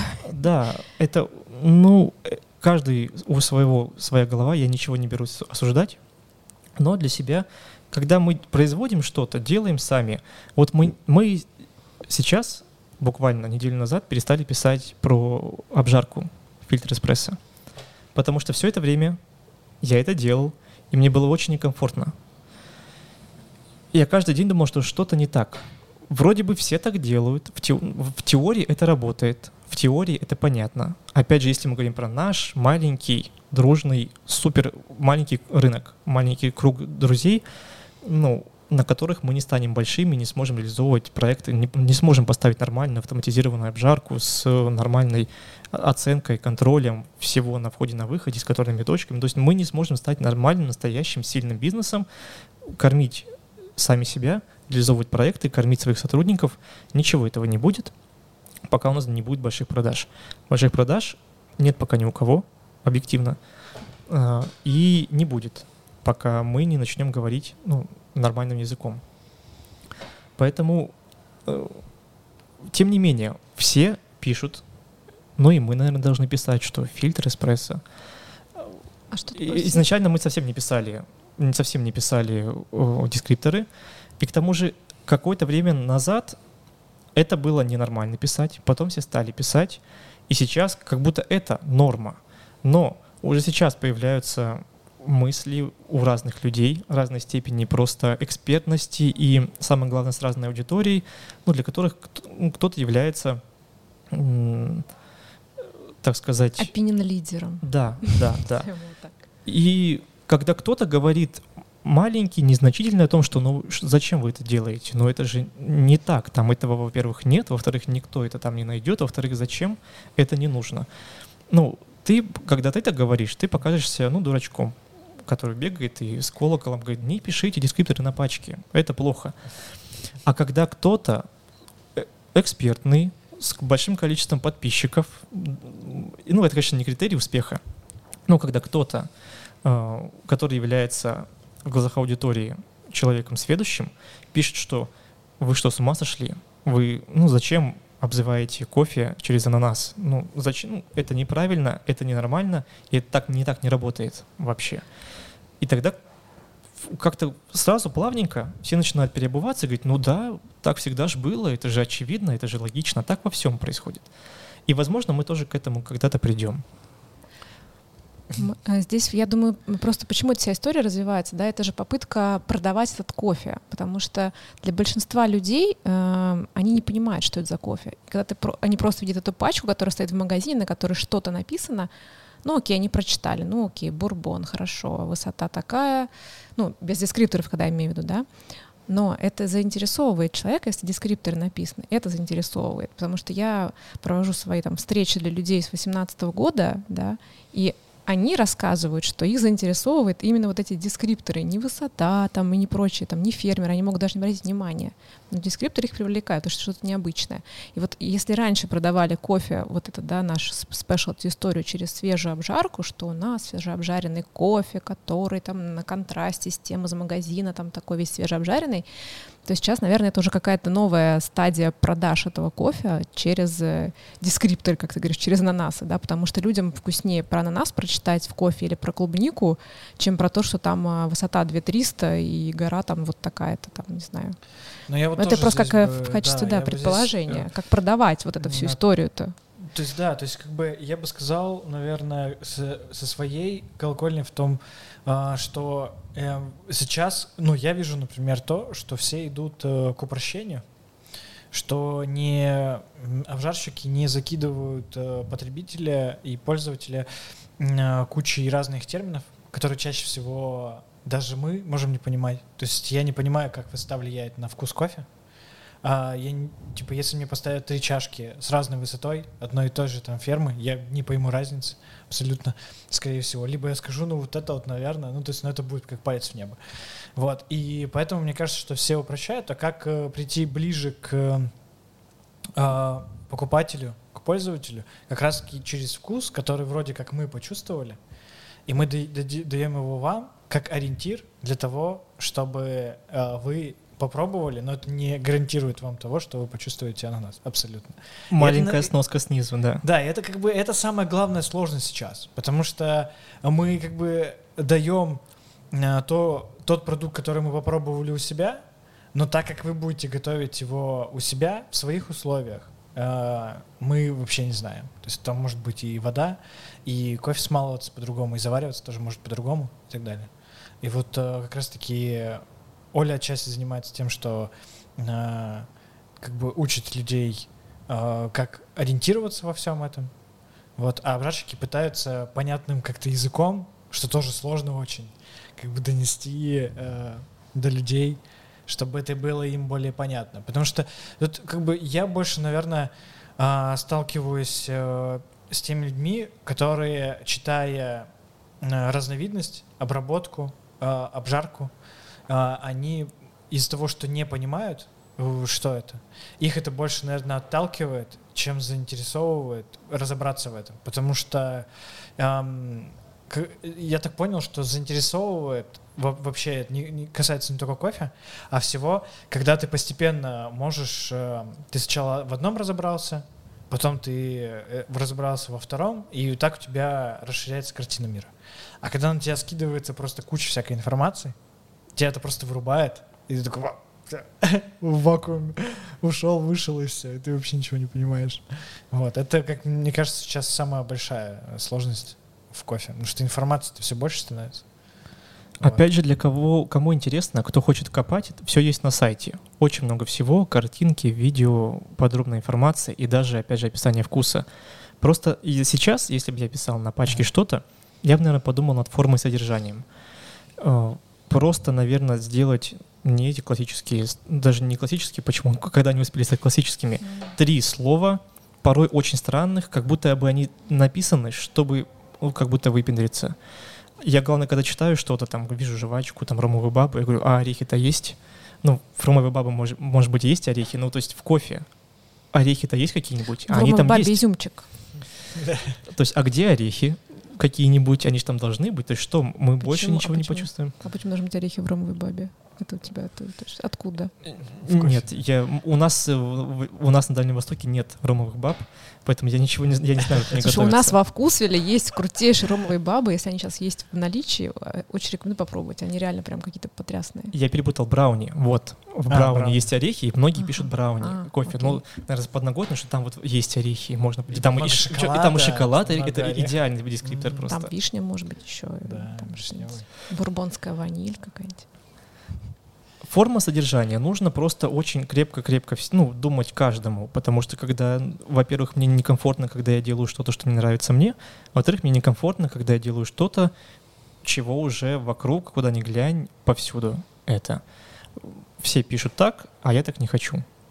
Ну, вот, форма и содержание. Вот мы, допустим, для, для дрип-пакета, возвращаясь к ним, чтобы сделать форму дрип-пакетов, которую есть сейчас, э, мы работали полгода, мы из-за этого в целом тоже отчасти передвинули вообще запуск производства, потому что, ну, я не хотел тот пакетик, который сейчас есть везде, который в целом стандартный, мне он не нравится ни визуально, ни внешне, ни по размеру, э, ни тактильно, вообще никак. Поэтому я долго работали, чтобы сделать, чтобы сделать его более дружелюбным, чтобы сделать его более приятным, тактильно, чтобы он был как можно меньше. Ну, будь моя воля, и в целом, если бы поработать, если бы еще больше внедриться и исправить машину еще сильнее, чем мы сделали это сейчас, можно было бы дальше изменить размер пакетика, сделать его еще меньше, чем он есть сейчас. Потому что в целом мне не нравится очень большой размер, большой размер коробки в первую очередь, и большой размер пакетика. Вот не три пакетика внутри, а ага, внешний, ага. внешнего пакета. Это ну, сопровождается многими проблемами, в, точке, ну, в том числе из-за того, вот как я держу упаковку в руке. Но это тоже очень важно, для меня, по крайней мере. Как она лежит в руке, как она выглядит, какого она размера. И, э, допустим, в женской и в мужской руке, насколько она будет сильно ну, по-разному ощущаться. Вот, поэтому нужно просто ну, приложить усилия, и мы приложили, сделали другую упаковку, более дружелюбную, более компактную, более... И на самом деле всего лишь мы немножко уменьшили размер и сделали скругленные края. То есть, ну, два маленьких элемента, полгода работы, но ну, для меня это очень-очень важно, чтобы сделать что-то. Ну, к тому же это вот наше уникальное предложение. Опять же, если уж каждому пойти на курс, они говорят УТП, УТП, что у вас УТП? С точки зрения обжарки кофе пока непонятно, что у всех УТП, потому что если раньше у всех был в ассортименте муссонный малабар и Вьетнам Далат, сейчас у всех в ассортименте один и тот же кофе. Поэтому нужно подумать, чем интересны. Вопросик, ты вот рассказывала, что вы перестали на пачке писать эспрессо или фильтр. А, не очень понимаю, если у вас разная обжарка, то как происходит? Или у вас одна обжарка? Вот, поясни, пожалуйста, не очень понятно. Я значит, на сайте про это прочитала, думаю, спрошу вживую. Она уже не разная. Вот мы сейчас идем по пути того, что мы будем делать много видов кофе под эспрессо. Они... Тут немножко проблема именно лексикона, именно русского языка. Потому что если на, на английском все как-то звучит лаконичнее и более емко. И самое главное, самое главное более емко. То есть ты пишешь э, какое-то слово, и оно содержит в себе столько всего одновременно, и оно маленькое, компактное, симпатичное. Вот так часто случается. Когда пишешь на пачке фильтр, что это такое? Я не понимаю. Что за фильтр? Это что? Ну, да, это, это для чего? Да. Я не, я все еще сейчас, ну, я, разумеется, понимаю это, но mm-hmm. вот задавая себе вопрос, что это вообще. То есть ты, это, знаете, как будто, когда ты слово начинаешь разжевывать, когда ты начинаешь часто произносить или написать слово, которое ты каждый день используешь, ты думаешь, что за дурацкое слово, что оно вообще значит. То же самое здесь. Но это такой недружелюбный момент по отношению к людям, которые вообще это никогда не пили, не пробовали, это сто процентов. Они не знают, что это такое, что такое фильтр. Такие, господи, что такое фильтр вообще? И то же самое да, эспрессо. Да, эспрессо да, да. А эспрессо ну, это что? более при, при, такой пригляделся, то есть, да, то есть ну, в обычном магазине. Я даже сталкиваюсь с этим почти каждый день. То, что э, одного слова эспрессо абсолютно недостаточно для людей, потому что много людей пьют э, в турке. И они такие, можно мне кофе для турки? И они такие, э, я такой, ну вот вы можете, вам подойдет весь кофе, который идет э, с обжаркой для эспрессо. Такие, ну, я же пью турку. Да, но это как раз вот к вопросу о более дружелюбной упаковке все-таки, потому что, на мой взгляд, вот я, честно говоря, не видела еще ни одной настолько вот дружелюбной упаковки, чтобы было прям вот комфортно людям ее взять, посмотреть и сразу, о, я хочу это. Потому что эти наши какие-то профессиональные истории, да, вот даже, как, Саша, ты сказала, все равно как бы регионы, высоты, что там люди смотрят на это, боже, им, им вообще это не надо, им нужны вот такие простые вещи, как этот кофе для турки, окей, спасибо, там помолоть вот так, там заварить вот так, все. Это было бы полезнее написать, наверное, на упаковке, чем вот эти все прекрасные вещи, подробности. Их можно в QR-код, наверное, записывать. Я вот вспомнил, ты говоришь про дружелюбность, я вспомнил эм, в перекрестке. Э, возможно, тоже видели. У Паулик есть э, э бленды по городам. Есть нью-йоркский бленд, есть московский бленд. И пачки выглядят реально круто. То есть ты смотришь такой, хм, московский бленд, прикольно. То есть вот, может быть, э, это как раз э, дружелюбно. То есть это достаточно понятно. Тут еще есть очень хорошая, конечно, привязка к, эм, к стране-городу что ты берешь не просто кофе, а ты еще и какой-то ассоциативный ряд э, выстраиваешь. К настроению. Ну, интересно, да, он да, вообще там внутри одинаковый весь или... Вот это уже, конечно, вопрос другой, потому что я дальше не заходил по ковке. Кофе неплохой, кстати. Э, пока что мы будем писать вот это на пачке, мы будем продавать сами себе. Пока мы будем продавать сами себе, далеко мы не уедем. Ну да, расширения не будет никакого, такой будет вещь в себе, да? Никакого масштабирования такого К тому же глобального. ты говоришь, в турке под эспрессо, а если я фильтр заварю в турке, что произойдет? Там Потому небеса развернутся. Э, вполне реально. Проблема в этом, в том, что да, кофе под эспрессо можно заварить во френч-прессе, и ну, 7 кар небесных не, не зайдут. И это будет вкусно, самое главное. Если это хороший, хороший продукт изначально, если хорошее сырье, если хорошо обжарено. Поэтому мы перестали писать и делать кофе под фильтр под эспрессо. Мы для себя сейчас выбрали пойти по тому пути, чтобы сделать много видов зерна. И это, опять же, не смесь. Тоже, вот как это назвать, не совсем понятно. Мы сами не определились. Мы, ну, так как у нас вся индустрия молодая, мы молодые, мы сами еще ничего не знаем, а, мы на ощупь вслепую идем. Поэтому, смотря на других, смотря на рынок американский отчасти, смотря на ну, куда-то, не знаю, просто вот видя сны и что-то придумывая. Мы будем делать много э, кофе под эспрессо, называю его каким-то образом, э, и вот так, ну, и будет немножко моносортов. Опять же, если смотришь на американский рынок, там все так, наверное, не знаю, хорошо ли это с точки зрения потребления. Вот сложно мне сейчас понять, потому что выглядит на это в целом неплохо, когда есть а, single origin, просто, просто кофе с какой-то фермы, просто пожарен, ничего не написано про обжарку. Потом есть бленд, который является блендом. И есть эспрессо. Вот три вида кофе. И не совсем понятно, что есть что. Не совсем понятно, как потребитель на это смотрит, потому что у меня нет ну, опыта и знаний от того, ну, оттуда. Но тем не менее, со стороны выглядит это вполне, вполне так, как будто они уверены в том, что они делают. Мы, когда пишем фильтр эспрессо, а вот то, а вот все, а мы жарим и то, и то под эспрессо и под фильтр, выглядит так, как будто мы как будто не уверены в том, что мы делаем. Мы вроде знаем продукт, вроде бы умеем с ним обращаться, а, и вроде у нас все хорошо получается, но, во-первых, мы точку коммуникации не найдем с потребителем. Ну да, это а вопрос а просвещения, да, в том числе. Мы как будто бы не уверены, ну вот, вот вы так можете заварить, а вот, вот если вы пожарите под фильтр, точнее заварите, это в турке будет нормально. Ну вот и в автомате вы можете тоже заварить, тоже будет нормально, наверное. А вот в эспрессо и тоже будет нормально. Ну, лучше так не делать. Мы как будто не уверены в себе. И, наверное, так и есть. Потому что мы идем на ощупь пока. Ну а можно же провести там опросы своих покупателей, взять какой-то срез, поспрашивать. Я почему говорю? Потому что я знаю, что Тести Кофе, да, эти огромные ребята, которым уже там, по-моему, 10 лет было недавно компании, они вот такие истории проводят. То есть они берут срез э, своих клиентов, срез своих покупателей, именно тех, кто заваривает кофе дома, опрашивают их, по определенной анкете, потом это все анализируют и вносят какие-то правки вообще во все, чем они занимаются, чтобы как раз быть ближе к тем, кого, кому они это все продают. Вот, это крутая история. Этот пример э, такой перед глазами, на который точно стоит равняться, на мой взгляд. Но опять же, даже Миша говорил о том, что они э, не считают себя большими, пока они не вышли на рынок вот итальянского кофе. Потому что рынок итальянского кофе, конечно же, он вообще очень колоссальный. Даже учитывая тесте кофе, когда ты на них смотришь, ты такой думаешь, что вообще?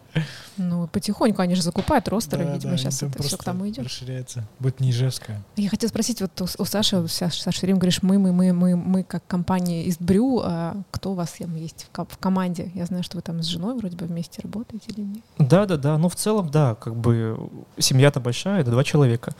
А, в целом, сейчас здесь у нас в Москве, то есть маленькая команда, там из четырех человек, вот. Ну, в целом, все так же пока что на коленке, на кухне по ночам. Ну, ничего не изменилось за пять лет отчасти. То есть очень много всего, очень много продуктов сделали, очень много сделали. Снаружи кажется, что очень много всего произошло. А, и очень много точек для роста, и очень много того, что еще хочется сделать. И сейчас вот наш маленький новый этап, не, ну, на некоторое время, это вот запустить в полной мере производство пакетов, а, и на базе этого, на базе этого места, в том числе, где мы сейчас сидим, на базе этого места сделать, ну, маленький фундамент, ну, маленький кирпичик положить, ну, к чему-то более большому, само собой. Но пока шаг за, шаг, за, за шагом, да, это пока я, жена, вот, и, ну, наша команда в кофейнях, разумеется, в наших, и многочисленные друзья, которые так или иначе, кто-то помогал, Маша рисовала стикер-пак. Ну, всегда же мы, когда мы идем, и я очень благодарен, надеюсь, когда-нибудь, когда мы там совсем вырастем, у меня будет там возможность обладать их еще сильнее, чем это получалось до сих пор. А, в целом, вот так и получается, что мы друзья, семья. А вопрос был, знаешь, какой у меня еще в связи с этим, а насколько сложно работать в одной компании с родственником, потому что я знаю много таких историй. Я в одной из них успела тоже поучаствовать, потому что я поработала в компании своего мужа, и это было довольно сложно иногда. Вот как, как у вас с этим, расскажи. Потому что я знаю много разных-разных историй. Бизнесмены там все рассказывают, что с родственниками лучше не работать. Кто-то говорит, нет, наоборот, с ними классно. Какие-то конфликты возникают. То есть у вас работа, получается, но все время домой приходит. Вот как это все вот разделяете, вот эти сложности есть какие-то? Я тоже слышал эту историю, что бизнес с женой нет, или бизнес, или с женой. Да все сложно, честно говоря, смотря с какой стороны смотреть, а с ребенком еще сложнее. И мы здесь в том числе и с ребенком. И вот когда с ним делать что-то в целом в доме, когда ты, ну, нужно очень много работать, когда нужно даже разложить просто документы где-нибудь даже здесь, и ты не можешь этого сделать, потому что ты понимаешь, что ты ничего не можешь оставить, никакие документы, ни схемы, ни чертежи. Это, ну, это все сказывается в целом. Кого-то это может сломить, само собой. А, но у нас в целом, ну вот как идет, мы уже, мы с самого начала были вместе. А, мы, когда начинали бизнес, в целом мы уже были женаты, занимались разными вещами совсем. А, а жена у тебя из кофе или чем она, какой у нее, если интересно? Ну, мы просто, ж никто да. из, не, не, не родился в кофе, мы Вдруг? все сюда пришли. Да, она искусствовед, преподавала, а, преподавала, и сейчас она хочет туда вернуться отчасти душой, но понимает, что э, ты отдаешь себя целиком, без остатка, а взамен ничего не получаешь. Вот в искусстве, ну, в данный момент, особенно если говорить про какие-то проекты, про работу в искусстве, это, к сожалению, так. В кофе ты, ну, взамен получаешь гораздо больше, чем в искусстве, к сожалению. Вот поэтому ничего, все хорошо. Ты вот говорил про э, сайт, который помогал э, людям определиться или поехать куда-то учиться. Вот, в итоге, куда, ну, приводили ли тебя твои мысли о том, чтобы куда-то переехать, эм, и были ли они с тобой еще какое-то время? Хотел ли ты куда-то переехать, э, учиться, жить, э, работать, перевести бизнес, может быть, в какую-то другую страну, э, чтобы эффективнее, масштабнее вести дела? Но тогда, в 20 лет, у меня установка была строго, строго даже, наверное, 18, там, 17, противоположной миграции. Оставаться здесь, здесь все хорошо, целину поднимать и так далее. Сейчас у меня нет мыслей по этому поводу на самом деле. Честно говоря, ну, я не отделяю себя от своего дела, и в данный момент мне все равно, где я его делаю. В России, скорее всего, если сравнивать, допустим, с Европой, у нас больше шансов э, что-то сделать большое, красивое, несмотря на, на многочисленные проблемы, которые в том числе я озвучил сегодня. Нет, у меня нет идей куда-то переехать. Ну, у жены, разумеется, они есть. Куда-нибудь, где вокруг красиво, в первую очередь. Например? Не знаю даже куда. Честно говоря, Штаты, Бали. Первое, что в голову приходит. Там типа холоднее. Ну, только не в жаркий климат. Куда-нибудь, где покомфортнее, похолоднее. Э, у меня нет таких мыслей, ну, ни о чем, честно говоря. У меня в данный момент э, у меня нет мыслей ни о чем материальном, ни о чем географическом, ну, вообще ни о чем. Я ничего не хочу, ничего не думаю, ни о чем не мечтаю. Э, я просто, ну, знаю, что я буду делать сегодня, что буду делать завтра. То есть у меня есть, ну, только вот мой проект, который неотделим от меня. Вот, и я хочу пока создать продукт. Так, так, подожди, ни, ни о чем не мечтаю. А как же расширяться там? хоть какие-то мечты должны быть. Отпуск. Вот, в отпуск ты ездишь вообще, э, например? Быть, э, там, типа на месяц, год. Промежуточная мечта на месяц. Да. То есть, которая потом может поменяться и вырасти в какую-то масштабную. Ну, в целом, с точки зрения бизнеса, это просто какие-то, ну, планирования, это то, к чему мы стремимся. Ну, разумеется, это все есть, это все есть в каком-то там полугодичном плане. А я имею в виду, что для себя вот в данный момент Да, какие-то человеческие мечты, там, не знаю, велик купить, вон как Артем. Там, не знаю, с тарзанкой прыгнуть, вот что-нибудь там, или там поехать, не знаю, там в Португалию, ну что-нибудь, не знаю, какие там у тебя увлечения есть, кроме работы. Вот давай расскажи, пожалуйста, что кроме вот этого человеческое, что есть еще? Ну, в данный момент, я же говорю, вот мы переехали, я продал машину, купил ростер. Вот э, все, что нужно знать о моих увлечениях. В целом, ну, это все на самом деле является частью моих увлечений, потому что я, ну, люблю возиться в машинках, и в том числе, вот, э, я просто люблю инструмент, большой или маленький. А мне нравится в том числе это. Я потихоньку занимаюсь и столяркой, просто как хобби, и пивоварением, самогоноварением. То есть это все ну, как-то настолько все переплетено, взаимосвязано э, на самом деле, что ну, я не отделяю. Ты тот счастливый человек, у которого хобби стало работой, работа хобби в таком духе что-то или, или как? Наверное, да. Наверное, здесь речь о другом. Речь идет о, я не знаю, назвать ли это странным словом наследие. Ну, просто я хочу сделать материальный продукт, который останется, который будет, а, который я смогу создать из ничего. Ну вот что меня увлекает на самом деле сейчас. Раньше, когда я делал сайты, для меня в том числе главной проблемой было, что я создаю нечто неосязаемое. Оно, разумеется, есть. Разумеется, код — это тоже предмет. И сайт, ну, предмет — это ведь наше взаимодействие с ним, наша коммуникация. То есть предмета нет, если он с нами не, не взаимодействует. То же самое только этот стол, так же, как и сайт, ну, он существует, он материален. Но для меня была проблема в том, что я не делаю ничего, вот, вот не делаю столы, а делаю сайты. Столы есть, а сайтов нет. Но это было там в 19 лет. Сейчас мне интересно создать нечто все же, ну, оно неотделимо друг от друга. Просто вот в этом проекте, в том числе вот в Избюкров, кофе, эм, просто мы делаем самые разные штуки. Вот тоже, может быть, маленькая, маленькая тайна. Мы сделали воронку свою. Да, я видела на сайте у вас там East Brew Dripper. Да, да, вот точно. Без подробностей, тоже, нет подробностей, но... Тоже секрет Полишинеля, еще один. Да, мы сделали воронку, мы запустим ее в промышленное довольно большое производство, довольно уже скоро. А, тоже, наверное, будет много вопросов, а зачем вы сделали еще одну воронку? Есть же воронка, а зачем? Так, ну это иммерсионная воронка будет, скажи, обрадуй меня, это иммерсионная хотя бы воронка или это опять очередной дрипер? Расскажи, пожалуйста. Это очередной дрипер, да. Просто с дырочкой без клапана. Я сам фанат иммерсии.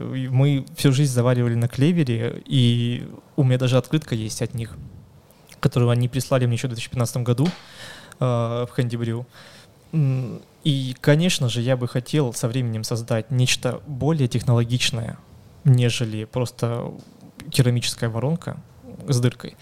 Вот. Но для этого нужно, мы уже говорили об этом, ресурсы, прийти на завод и местному местному инженеру сказать, что, ну, вот вместо чапельника мы сделаем вот такую штуку, которая будет клапан там, ну, и, и он мне пошлет на, сначала пошлет, потом маркетинг будет говорить, что, ну, мы, если мы не будем делать 10 миллионов штук в день и не продавать во на фикс-прайсе, мы этого делать не будем, потому что производство неповоротное. Ну, в общем, много, нужно много таких маленьких мини-квестов пройти, чтобы создать нечто более сложное.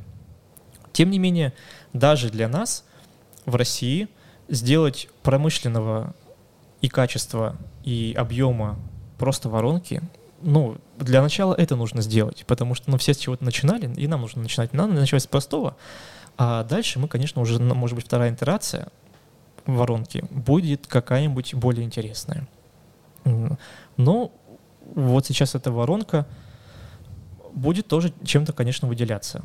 Она чем-то отличается от V60 э, или от калиты?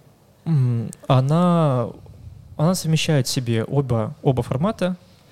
Она, может быть, не сильно отличается от Десембера, который сделал Ян Мин Ли в, в Южной Корее. Вот. Опять же, в ней есть все лучшее от старого мира, может, каким-то нашим, ну, новым, ну, с маленьким нашим автографом. А, и в целом все. То есть она совмещает себе V60, ну, фильтры V60 и Wave фильтры в одном. Она просто красивая. Ну, как это, во-первых, это красиво. Зачем что-то еще нужно? Она, а розовенькие будут? Она выполняет свою функцию. Они, я думаю, будут поинтереснее. А, они выполняют свою функцию, они забавные, они должны к тому же еще доступно стоить и быть всегда под рукой. Вот ну, к чему мы стремимся сейчас. Мы в первую очередь, конечно же, запустим, как это делают все компанию. А, для начала на российской краудфандинговой платформе, а потом пойдем на мир. Потому что наша главная задача на самом деле, вот, наверное, я пропустил но с основания компании в целом, а, главная задача выйти да, за границы. За границы вот нашего маленького локального региона под названием Россия и стать, стать ну, частью большого сообщества, чтобы все знали про нас, так же, как знают там про Барн, про Blue Bottle, про, ну, про, про всех. И, ну, прям крутая цель, прям это с державу радостно сразу становится. Конечно, ну изначально мы поэтому делали многоязычный сайт, поэтому даже домен был .com с самого начала, потому что мы хотели быть ну, для всего мира, а не просто вот для чего-то. И этой воронкой мы попытаемся стать э, популярными не только как компания маленькая, локальная в одной стране, ну а просто как вообще целом индустрия, потому что как наши чемпионы вообще в целом представляют нас на мировой арене, как наш кофе, а, как наши в будущем оборудование, там, там как Тайфун, допустим, э, ростеры делает, и о них в целом знают. А, точно так же и мы своей воронкой, маленькой штучкой, тоже хотим стать частью вот, вот этого. И поэтому мы выйдем на Kickstarter, ну и попытаемся там зажечь. Думаю, вам тогда нужен э, чемпион, который будет да, в ваших воронках заваривать на чемпионате, победит, э, выйдет э, финал мира, например, и тогда вот это ну, будет успех. Это легкий путь, это легкий путь. Он не для нас, не для России. К тому же сейчас пройдет финал, я думаю, все уже давно, два года как готовы, пройдет финал отборочных 19 года, а там уже посмотрим. Все готовы, это, ты это оптимистично. Ну, я думаю, вряд ли кто-то, конечно, у всех кофе, наверное, закончился, который они готовили два года назад. Ну, да. Тем не менее, я думаю, аксессуары, и воронки, и выступления, и тайминги никто, может быть, не менял. Хотя как раз Мон, остался месяц, самое время заново кофе, подготовиться новое, к финалу. Все будет новое, новый кофе, все новое. Прошло время-то сколько. Так, а ты много попробовал э, способов приготовления? Много воронок ты испробовал за свой опыт кофейный? Можешь ли ты сказать, что есть, э, например, воронка, которая тебя больше всего впечатлила? И которая ну, бесит как, больше как всего. Способ, которая больше всего бесит? Но это могут быть две разные воронки. Или не воронка. Это одна и та же воронка. Это одна и та же воронка, на самом деле. December Dripper. Вот. Это самый лучший аксессуар для заваривания кофе для меня. Я на нем выступал на Бриверсе дважды. А, и в том числе на обязательной подаче. Я опять же его брал. Э, и одновременно, ну, с ним сложно договориться, потому что порой у него, ну, есть такие болячки, от которых не избежать, э, учитывая то, как мы завариваем кофе, какие у нас помолы в целом в стране, какая у нас вода, какая у нас обжарка, потому что в Корее она там совсем, ну, немножко, и при этом совсем другая. Э, даже, ну, то, даже вот говоря про помолы, мы и канадцы, там мелим кофе вообще по-разному, на самом деле, для одних и тех же ну, способов заваривания кофе. Вот, возвращаясь к воронке, ну вот это December Dripper. А, самое классное, самым большим потенциалом, наверное, для экспериментов, но и при этом она может тебя подвести, особенно на бриверскапе, очень легко. Не берите на бриверскап воронку December, а для дома можно. Ну или берите, то есть, ну... Да я бы все равно, нет, я бы... Берите, я, честно говоря, берите. Просто, ну, надо... Берите, берите. Надо найти подход, да, к этой воронке. Просто с боновитой тоже может быть, э, могут быть проблемы. С любым аксессуаром, если руки, так сказать, не очень э, работают. Даже я наблюдал пару раз, как у ребят обновитый клапан вот внизу, он просто открывался и все выливалось на выступление на обязательной подаче. Одна была история. Однажды я на одном чемпионате вел мастер-класс по завариванию кофе. А, и я очень волновался, у меня все тряслось. А, я рассказывал про иммерсию, про мой любимый способ заваривания кофе. Вот. Я начинаю делать, я начинаю одновременно рассказывать, при этом делаю что-то ну, для аудитории, я намалываю кофе. А, беру клевер, все тот же, ставлю его на сервер, начинаю заливать воду. И говорю, что Иммерсионный способ заваривания – мой любимый способ, потому что он позволяет там, настоять кофе какое-то время, и лью кофе, лью в клевер кофе, у него сразу все выливается, и я не понимаю, что происходит.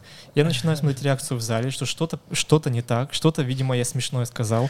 Но я говорю, что иммерсионный способ позволяет настаивать, это самый мой любимый способ заваривания. Вот, вот так вот. Заваривание на стол. Да. много-много воронок я перепробовал и много прочитал про воронки, как их пытаются продать. Этим, ну, довольно много в последнее время выходило воронок от разных обжарщиков.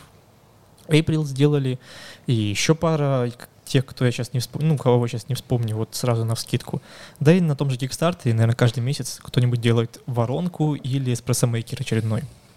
Вот. И все рассказывают про инновационные супер-нано какие-нибудь э, отверстия, выбоины, выбоины или э, какие-то ну, другие штуки, которые разрабатывались, видимо, годами учеными а, о том, что... В закрытом да, бункере, да. Да, много было анализа, опыта, а на самом деле это просто узор. Ну вот по факту, они просто придумали какой-то новый узор вместо все тех же от Харио завихрений. Это узор снаружи, а не внутри? Внутри, внутри. А, Я имею в виду про внутреннюю, дела. вот про все эти рассказы, про аэрацию, про завихрение, про насыщение кофе кислородом, вот все, все эти истории замечательные. То, что нужно рассказывать на чемпионатах. То да. есть они придумывают тек текста. Методичку для чемпионов, для чемпионов да. Ну, это, и ты смотришь, ну, ты думаешь, ну, нет, это просто узор это, ну, это узор, это вот текстура, это узор, и все. Нет, это не супертехнологичные нано-штуки, зарабатываемые годами. Это узор. А потом Харио делает воронку без своих знаменитых э, желобков, и все сразу говорят, о, ну да, ну так же надо, разумеется. Ведь мы все пользуемся воронками, которые примерно сделаны там 30 лет назад, плюс-минус. Вот эта форма, эта концепция, вот эти самые завихрения. И это много, на самом деле, ну, для индустрии кофе 30 а, лет. Вот, может быть, даже больше.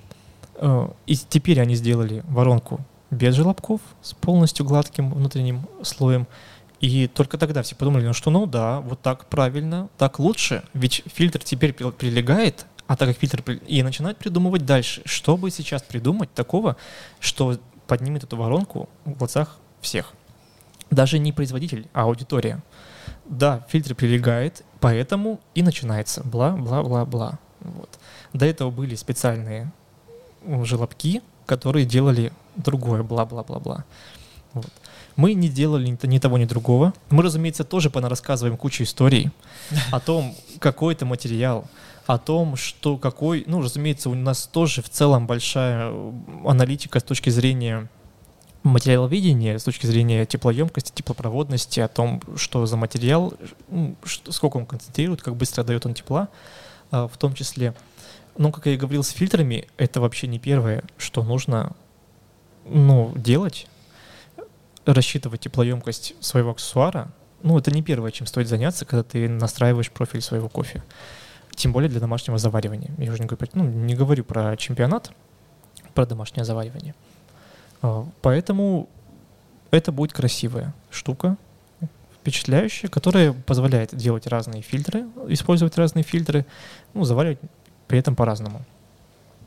Мне кажется, что мы, ну, мир — кофейный, э, как и весь остальной мир, никогда не больше не остановится. То есть, ну, я вот все время думаю, вот смотрю и такой думаю, ну, ну, ну зачем? За, ну, все же вроде есть, есть куча способов, которыми можно приготовить, но нет, тут еще вот, вот тебе еще пять воронок, вот то, что я там в предыдущем выпуске обсуждал, то, что Петликату с Харио сделали W60, э, и ты там такой уже вау, типа, но э, там такой случай, когда меня немножко зацепило, потому что я в целом больше всего заваривал воронки V60, она мне нравится, и я и продолжаю заваривать. Она мне как бы... Я много попробовал способов, но я такой, да, это вот понятно, просто я пошел, засыпал, пролил, все. Вот. И тут э, на W60 прикольно тем, что там есть металлический фильтр, там есть бумажный фильтр, ты можешь сделать как двойную фильтрацию, так просто через металлический пролить, тебе просто будет чуть э, мясистее э, кофе. Так и просто заварить V60 как э, классическим способом. И это прикольно. Ну, очень плохо, когда ты делаешь какой-то продукт, что-либо, э, ну, ради того, чтобы его сделать. Обычно у тебя есть какая-то боль, какая-то идея, ну, тебе не спится по ночам, ты хочешь сделать что-то, чего еще нет. Обычно mm-hmm. так происходит. А, музыканты, многие создают группы, потому что, ну, им ничего не нравится, они вот хотят группу сделать и петь такую песню, которая бы нравилась им. И часто это происходит именно так. Не потому, что нужно заработать денег, стать знаменитым и потом в 30 лет от передоза умереть, а потому что, ну, это из тебя, ну, это внутри тебя живет, да, и оно требует выхода. Угу. У кого-то в музыке, у кого-то вот в отливании воронок. Просто, ну, я к тому, что это же не останавливается. То есть у нас реально каждый месяц э, выходит что-то новое. Вот. И это всегда как способ подойти к кофе с разных сторон, чтобы понять, что-то можно еще с ним сделать или нет. Делать можно, но самое, знаешь, на что я обращаю внимание, что много всего появляется, но когда это доезжает до России, то это стоит таких денег, что в России это, к сожалению, превращается в какое-то сокровище, а не какой-то аксессуар или там какая-нибудь кофемолка классная. Вот видишь, классная кофемолка, она стоит, думаешь, боже, нет, я ну, и с пока не готова. дороже и дороже. Даже да, и вот это поэтому... просто уже... Вот, возвращаясь к этому, пока мы не будем производить еще больше собственных ростеров, кофемашин, кофемолок, чего угодно, но мы не состоимся как индустрия, которая не только самодостаточна сама в себе, а которая готова отдавать, делиться и которую будут знать вне, вне наших границ. Только тогда, на самом деле, ну, никак не раньше. Поэтому хорошо, что делать. Ну, вот зачем сделали ростеры? Есть же ростеры. Зачем там ребята делают кофемашину? Ну, уже есть ведь. Это очень плохой подход. А, и вот в этом празднике жизни, когда на Kickstarter появляется каждый месяц какая-нибудь новая штука для заваривания кофе, это, ну, все это проходит естественный отбор половина этого исчезнет сразу же, не пройдя первый этап анализа. Половина, ну, еще одна треть, ну, не сможет выйти дальше первой, а, первого тиража. Тем не менее, что-нибудь одно случится. Случится оригами, например, и всем понравится. А, и не, не, нельзя будет достать, и стоить будет дорого. Вот. И никогда... И подделки будут, и непонятно, где подделка, где настоящая. А очень понятно. На самом деле в оригами очень здорово, нужно тоже как-то добиваться. В оригами очень понятно, где подделка, а где настоящая. А, я вот не помню. А как там, что Почему? там, ребрышки какие-то не такие? И что? Я там не вроде, знаю, там вроде, я, там если вот плохо помню, но там вроде покраска другая. Ну, То есть там э, именно в покрытии можно понять с виду. И там еще логотип. Пропечатано, да, то, что да. оригами. Самое странное, что это очень просто сделать. Непонятно, почему до сих пор это не подделано. Ну, честно говоря, очень плохая подделка. Видали и лучше. Оригани сделать, чтобы, чтобы не нарушать товарный знак. вот. И, ну да, мы ее, наверное, запатентуем, потому что уже плавали, знаем. Но уже есть, да, пример даже в России, что не стоит да. отпускать это дело. Ну, мы готовы столкнуться с тем, что, может быть, кто-то не примет это, но мы, я надеюсь, такого не будет, потому что продукт будет впечатляющий, а, функции свои выполнять. Сделан, ну, на самом деле он даже будет с точки зрения материала лучше, чем то, что мы видели там до сих пор, допустим. Ну, а, лучше, чем керамические воронки, например. Поэтому, ну, и, по крайней мере, лучше, чем то, что пытаются до сих пор сделать, опять же, такие же маленькие ребята-обжарщики где-нибудь в Европе, как April, потому что их воронка, ну, мне показалась очень неудачная, даже сделана в целом, ну, на довольно низком уровне. Я брал здесь, пытался, ну, когда мы вот начали рисовать первые чертежи. А первый чертеж вообще кофейной штуки мы, наверное, нарисовали еще году в 2016. То есть мы тогда уже задумали девайс, просто вот потрясающий девайс для заваривания кофе. А, но как его сделать, я до сих пор не знаю. Космолет похож? Нет, он довольно простой, но, наверное, надо, надо просто поехать, опять же, в Китай, вот, и сделать это. Ну, как, допустим, делают все, практически все. Начиная там с аксессуаров, машин, айфонов, ну, все.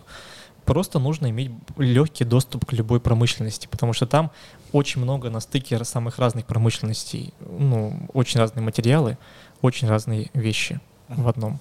Ну так, вот. Ну, как, да. как думаешь э, насчет э, 3D принтеров? Да, вот ты думаешь, может ли, может ли быть такое, что ты берешь э, 3D принтер, э, например, и печатаешь э, воронки, и здесь, и все. Но они пока что на данный момент, несмотря на то, что 3D принтером как технологии довольно уже много лет, может быть потому, что здесь пока никто не пытался делать что-то на более серьезных промышленных моделях. Все делали на домашних каких-то там, ну, стоимостью до 300 тысяч рублей 3D-принтерах, может быть. Поэтому, ну, качество и просто исполнение пока не выдерживает никакой критики. Вот, ну, продукт, он должен быть, ну, вещь в себе, он должен быть и красивый, он должен быть функциональный, он должен быть сделан качественно, и 10 тысяч третья модель должна быть такой же, как 16 модель. Ну, даже в трех разных тиражах. Ну, это задача, ну, иначе это будет, опять же, какое-то ремесло маленькое. Оно тоже имеет место быть, конечно, вот это самодельное маленькое крафтовое ремесло, но мы хотим немножко другую историю угу. сделать. Ну, типа ремесло не, не масштабируется никак. Да, Нельзя да. И самое главное, к сожалению, оно ну, нестабильно, но должно, должно быть три одинаковых воронки, как минимум три угу. одинаковые. должно быть 10 тысяч одинаковых воронок, которые друг от друга ничем не отличаются. Тем не менее, наша, скорее всего, мы сможем ее даже брендировать э, для разных кофеин, компаний, ну, для кого угодно. И мы, скорее всего, что мы хотим добиться, мы можем делать на заказ уникальные воронки. То есть сложно пока говорить, когда ничего нет, а, и чтобы на пальцах не объяснять. Но мы, возможно, сделаем так, что человек может сделать уникальную воронку для себя одного. А называться она будет Yes Dripper. Честно говоря, можно даже будет конкурс устроить на, ее название, а, потому что у меня пока нет идей. А, нет идей, тем более лучше, чем оригами. Оригами прекрасное название, оно пишется на русском, на английском прекрасно, звучит прекрасно, и оно как, отражает как звучит, концепцию. Ну, То есть очень легко. Да, это. и у нее в целом нормальное произношение, и главное, что она еще и концепт отражает. Ну, uh-huh. честно говоря, такого бывает, ну, столько Наверное, совпадений. А когда релиз-то будет вашей воронки? Когда можно будет ее сказать, потрогать. Она уже есть, вот на полке стоит. Могу дать пощупать. Я так и но, думал, что это она. Да, это она, но она пока... Это черновик, это макет но он уже функционален в целом. Я сегодня заваривал на нем кофе. А, вот. О чем мы говорили? О, о названии. Не могу придумать вообще. Скорее всего, будет глупо и просто из брю дрипер. Во-первых, чтобы все знали. А во-вторых, и слово дурацкое дрипер еще. Что за слово такое? Mm-hmm. Очень это грубо. Имя, это имя из этого. Из, э, Дипер? Да, из uh, Gravity Falls. Ну да, там еще даже лучше. Очень неловко, очень грубо произносится, очень грубо пишется, но у всех дрипер. Uh, у April только это Brewing Kit называется. Поэтому нет идей, вот, uh, если кто Ребята, придумает. да, на, вот вам идейка, закидывайте, лучше название получит какой-нибудь приз. Получит воронку. Получит воронку. Ну, конечно. Первую ну, мы когда-нибудь... Я не знал, я, может быть, хотел изначально, да, анонсировать большой конкурс, ну, тире просьбу ко всем, чтобы придумали название воронки. А, разумеется, подарив и не только воронку, а может быть, ну, что-то для классного названия, не жалко там. И ну, множество килограмм кофе для нее и фильтров на год вперед. А, пока в размышлениях, может быть, что-то придумается. А какой срок? То есть когда э, примерно ты думаешь, что воронка появится в продаже? Это не совсем от меня зависит э, в данный момент, к сожалению. Поэтому я думаю, к осени. Э, это, это, в этот год, то есть... Ну, конец осени, середина, начало. Ну, они уже есть сейчас, и мы почти уже доделали. Мы еще вносим правки в ее внешний вид, в ее размеры, в ее габарит. Ну, на самом деле, еще это вторая итерация воронки. Мы сейчас делаем третью. И э, дальше будет концепт по тому, как она будет выглядеть именно внешне, где какой будет у нее вау-эффект. А вау-эффект должен быть. А, и надеюсь, мы уж точно запустим первые прототипы.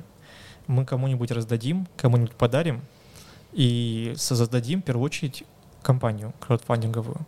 А вот уже от нее будет зависеть, когда будет первая, mm-hmm. ну, первый тираж. То есть чем больше мы соберем, тем чем быстрее мы соберем. А, и, и в том числе из-за того, сколько мы соберем, мы сможем или не сможем сделать какие-то еще дополнительные плюшки. То есть мы можем сделать чуть лучше, чуть больше, чуть интересней, а, если просто у нас будет на это спрос, во-первых, а во-вторых, бюджет. Вот.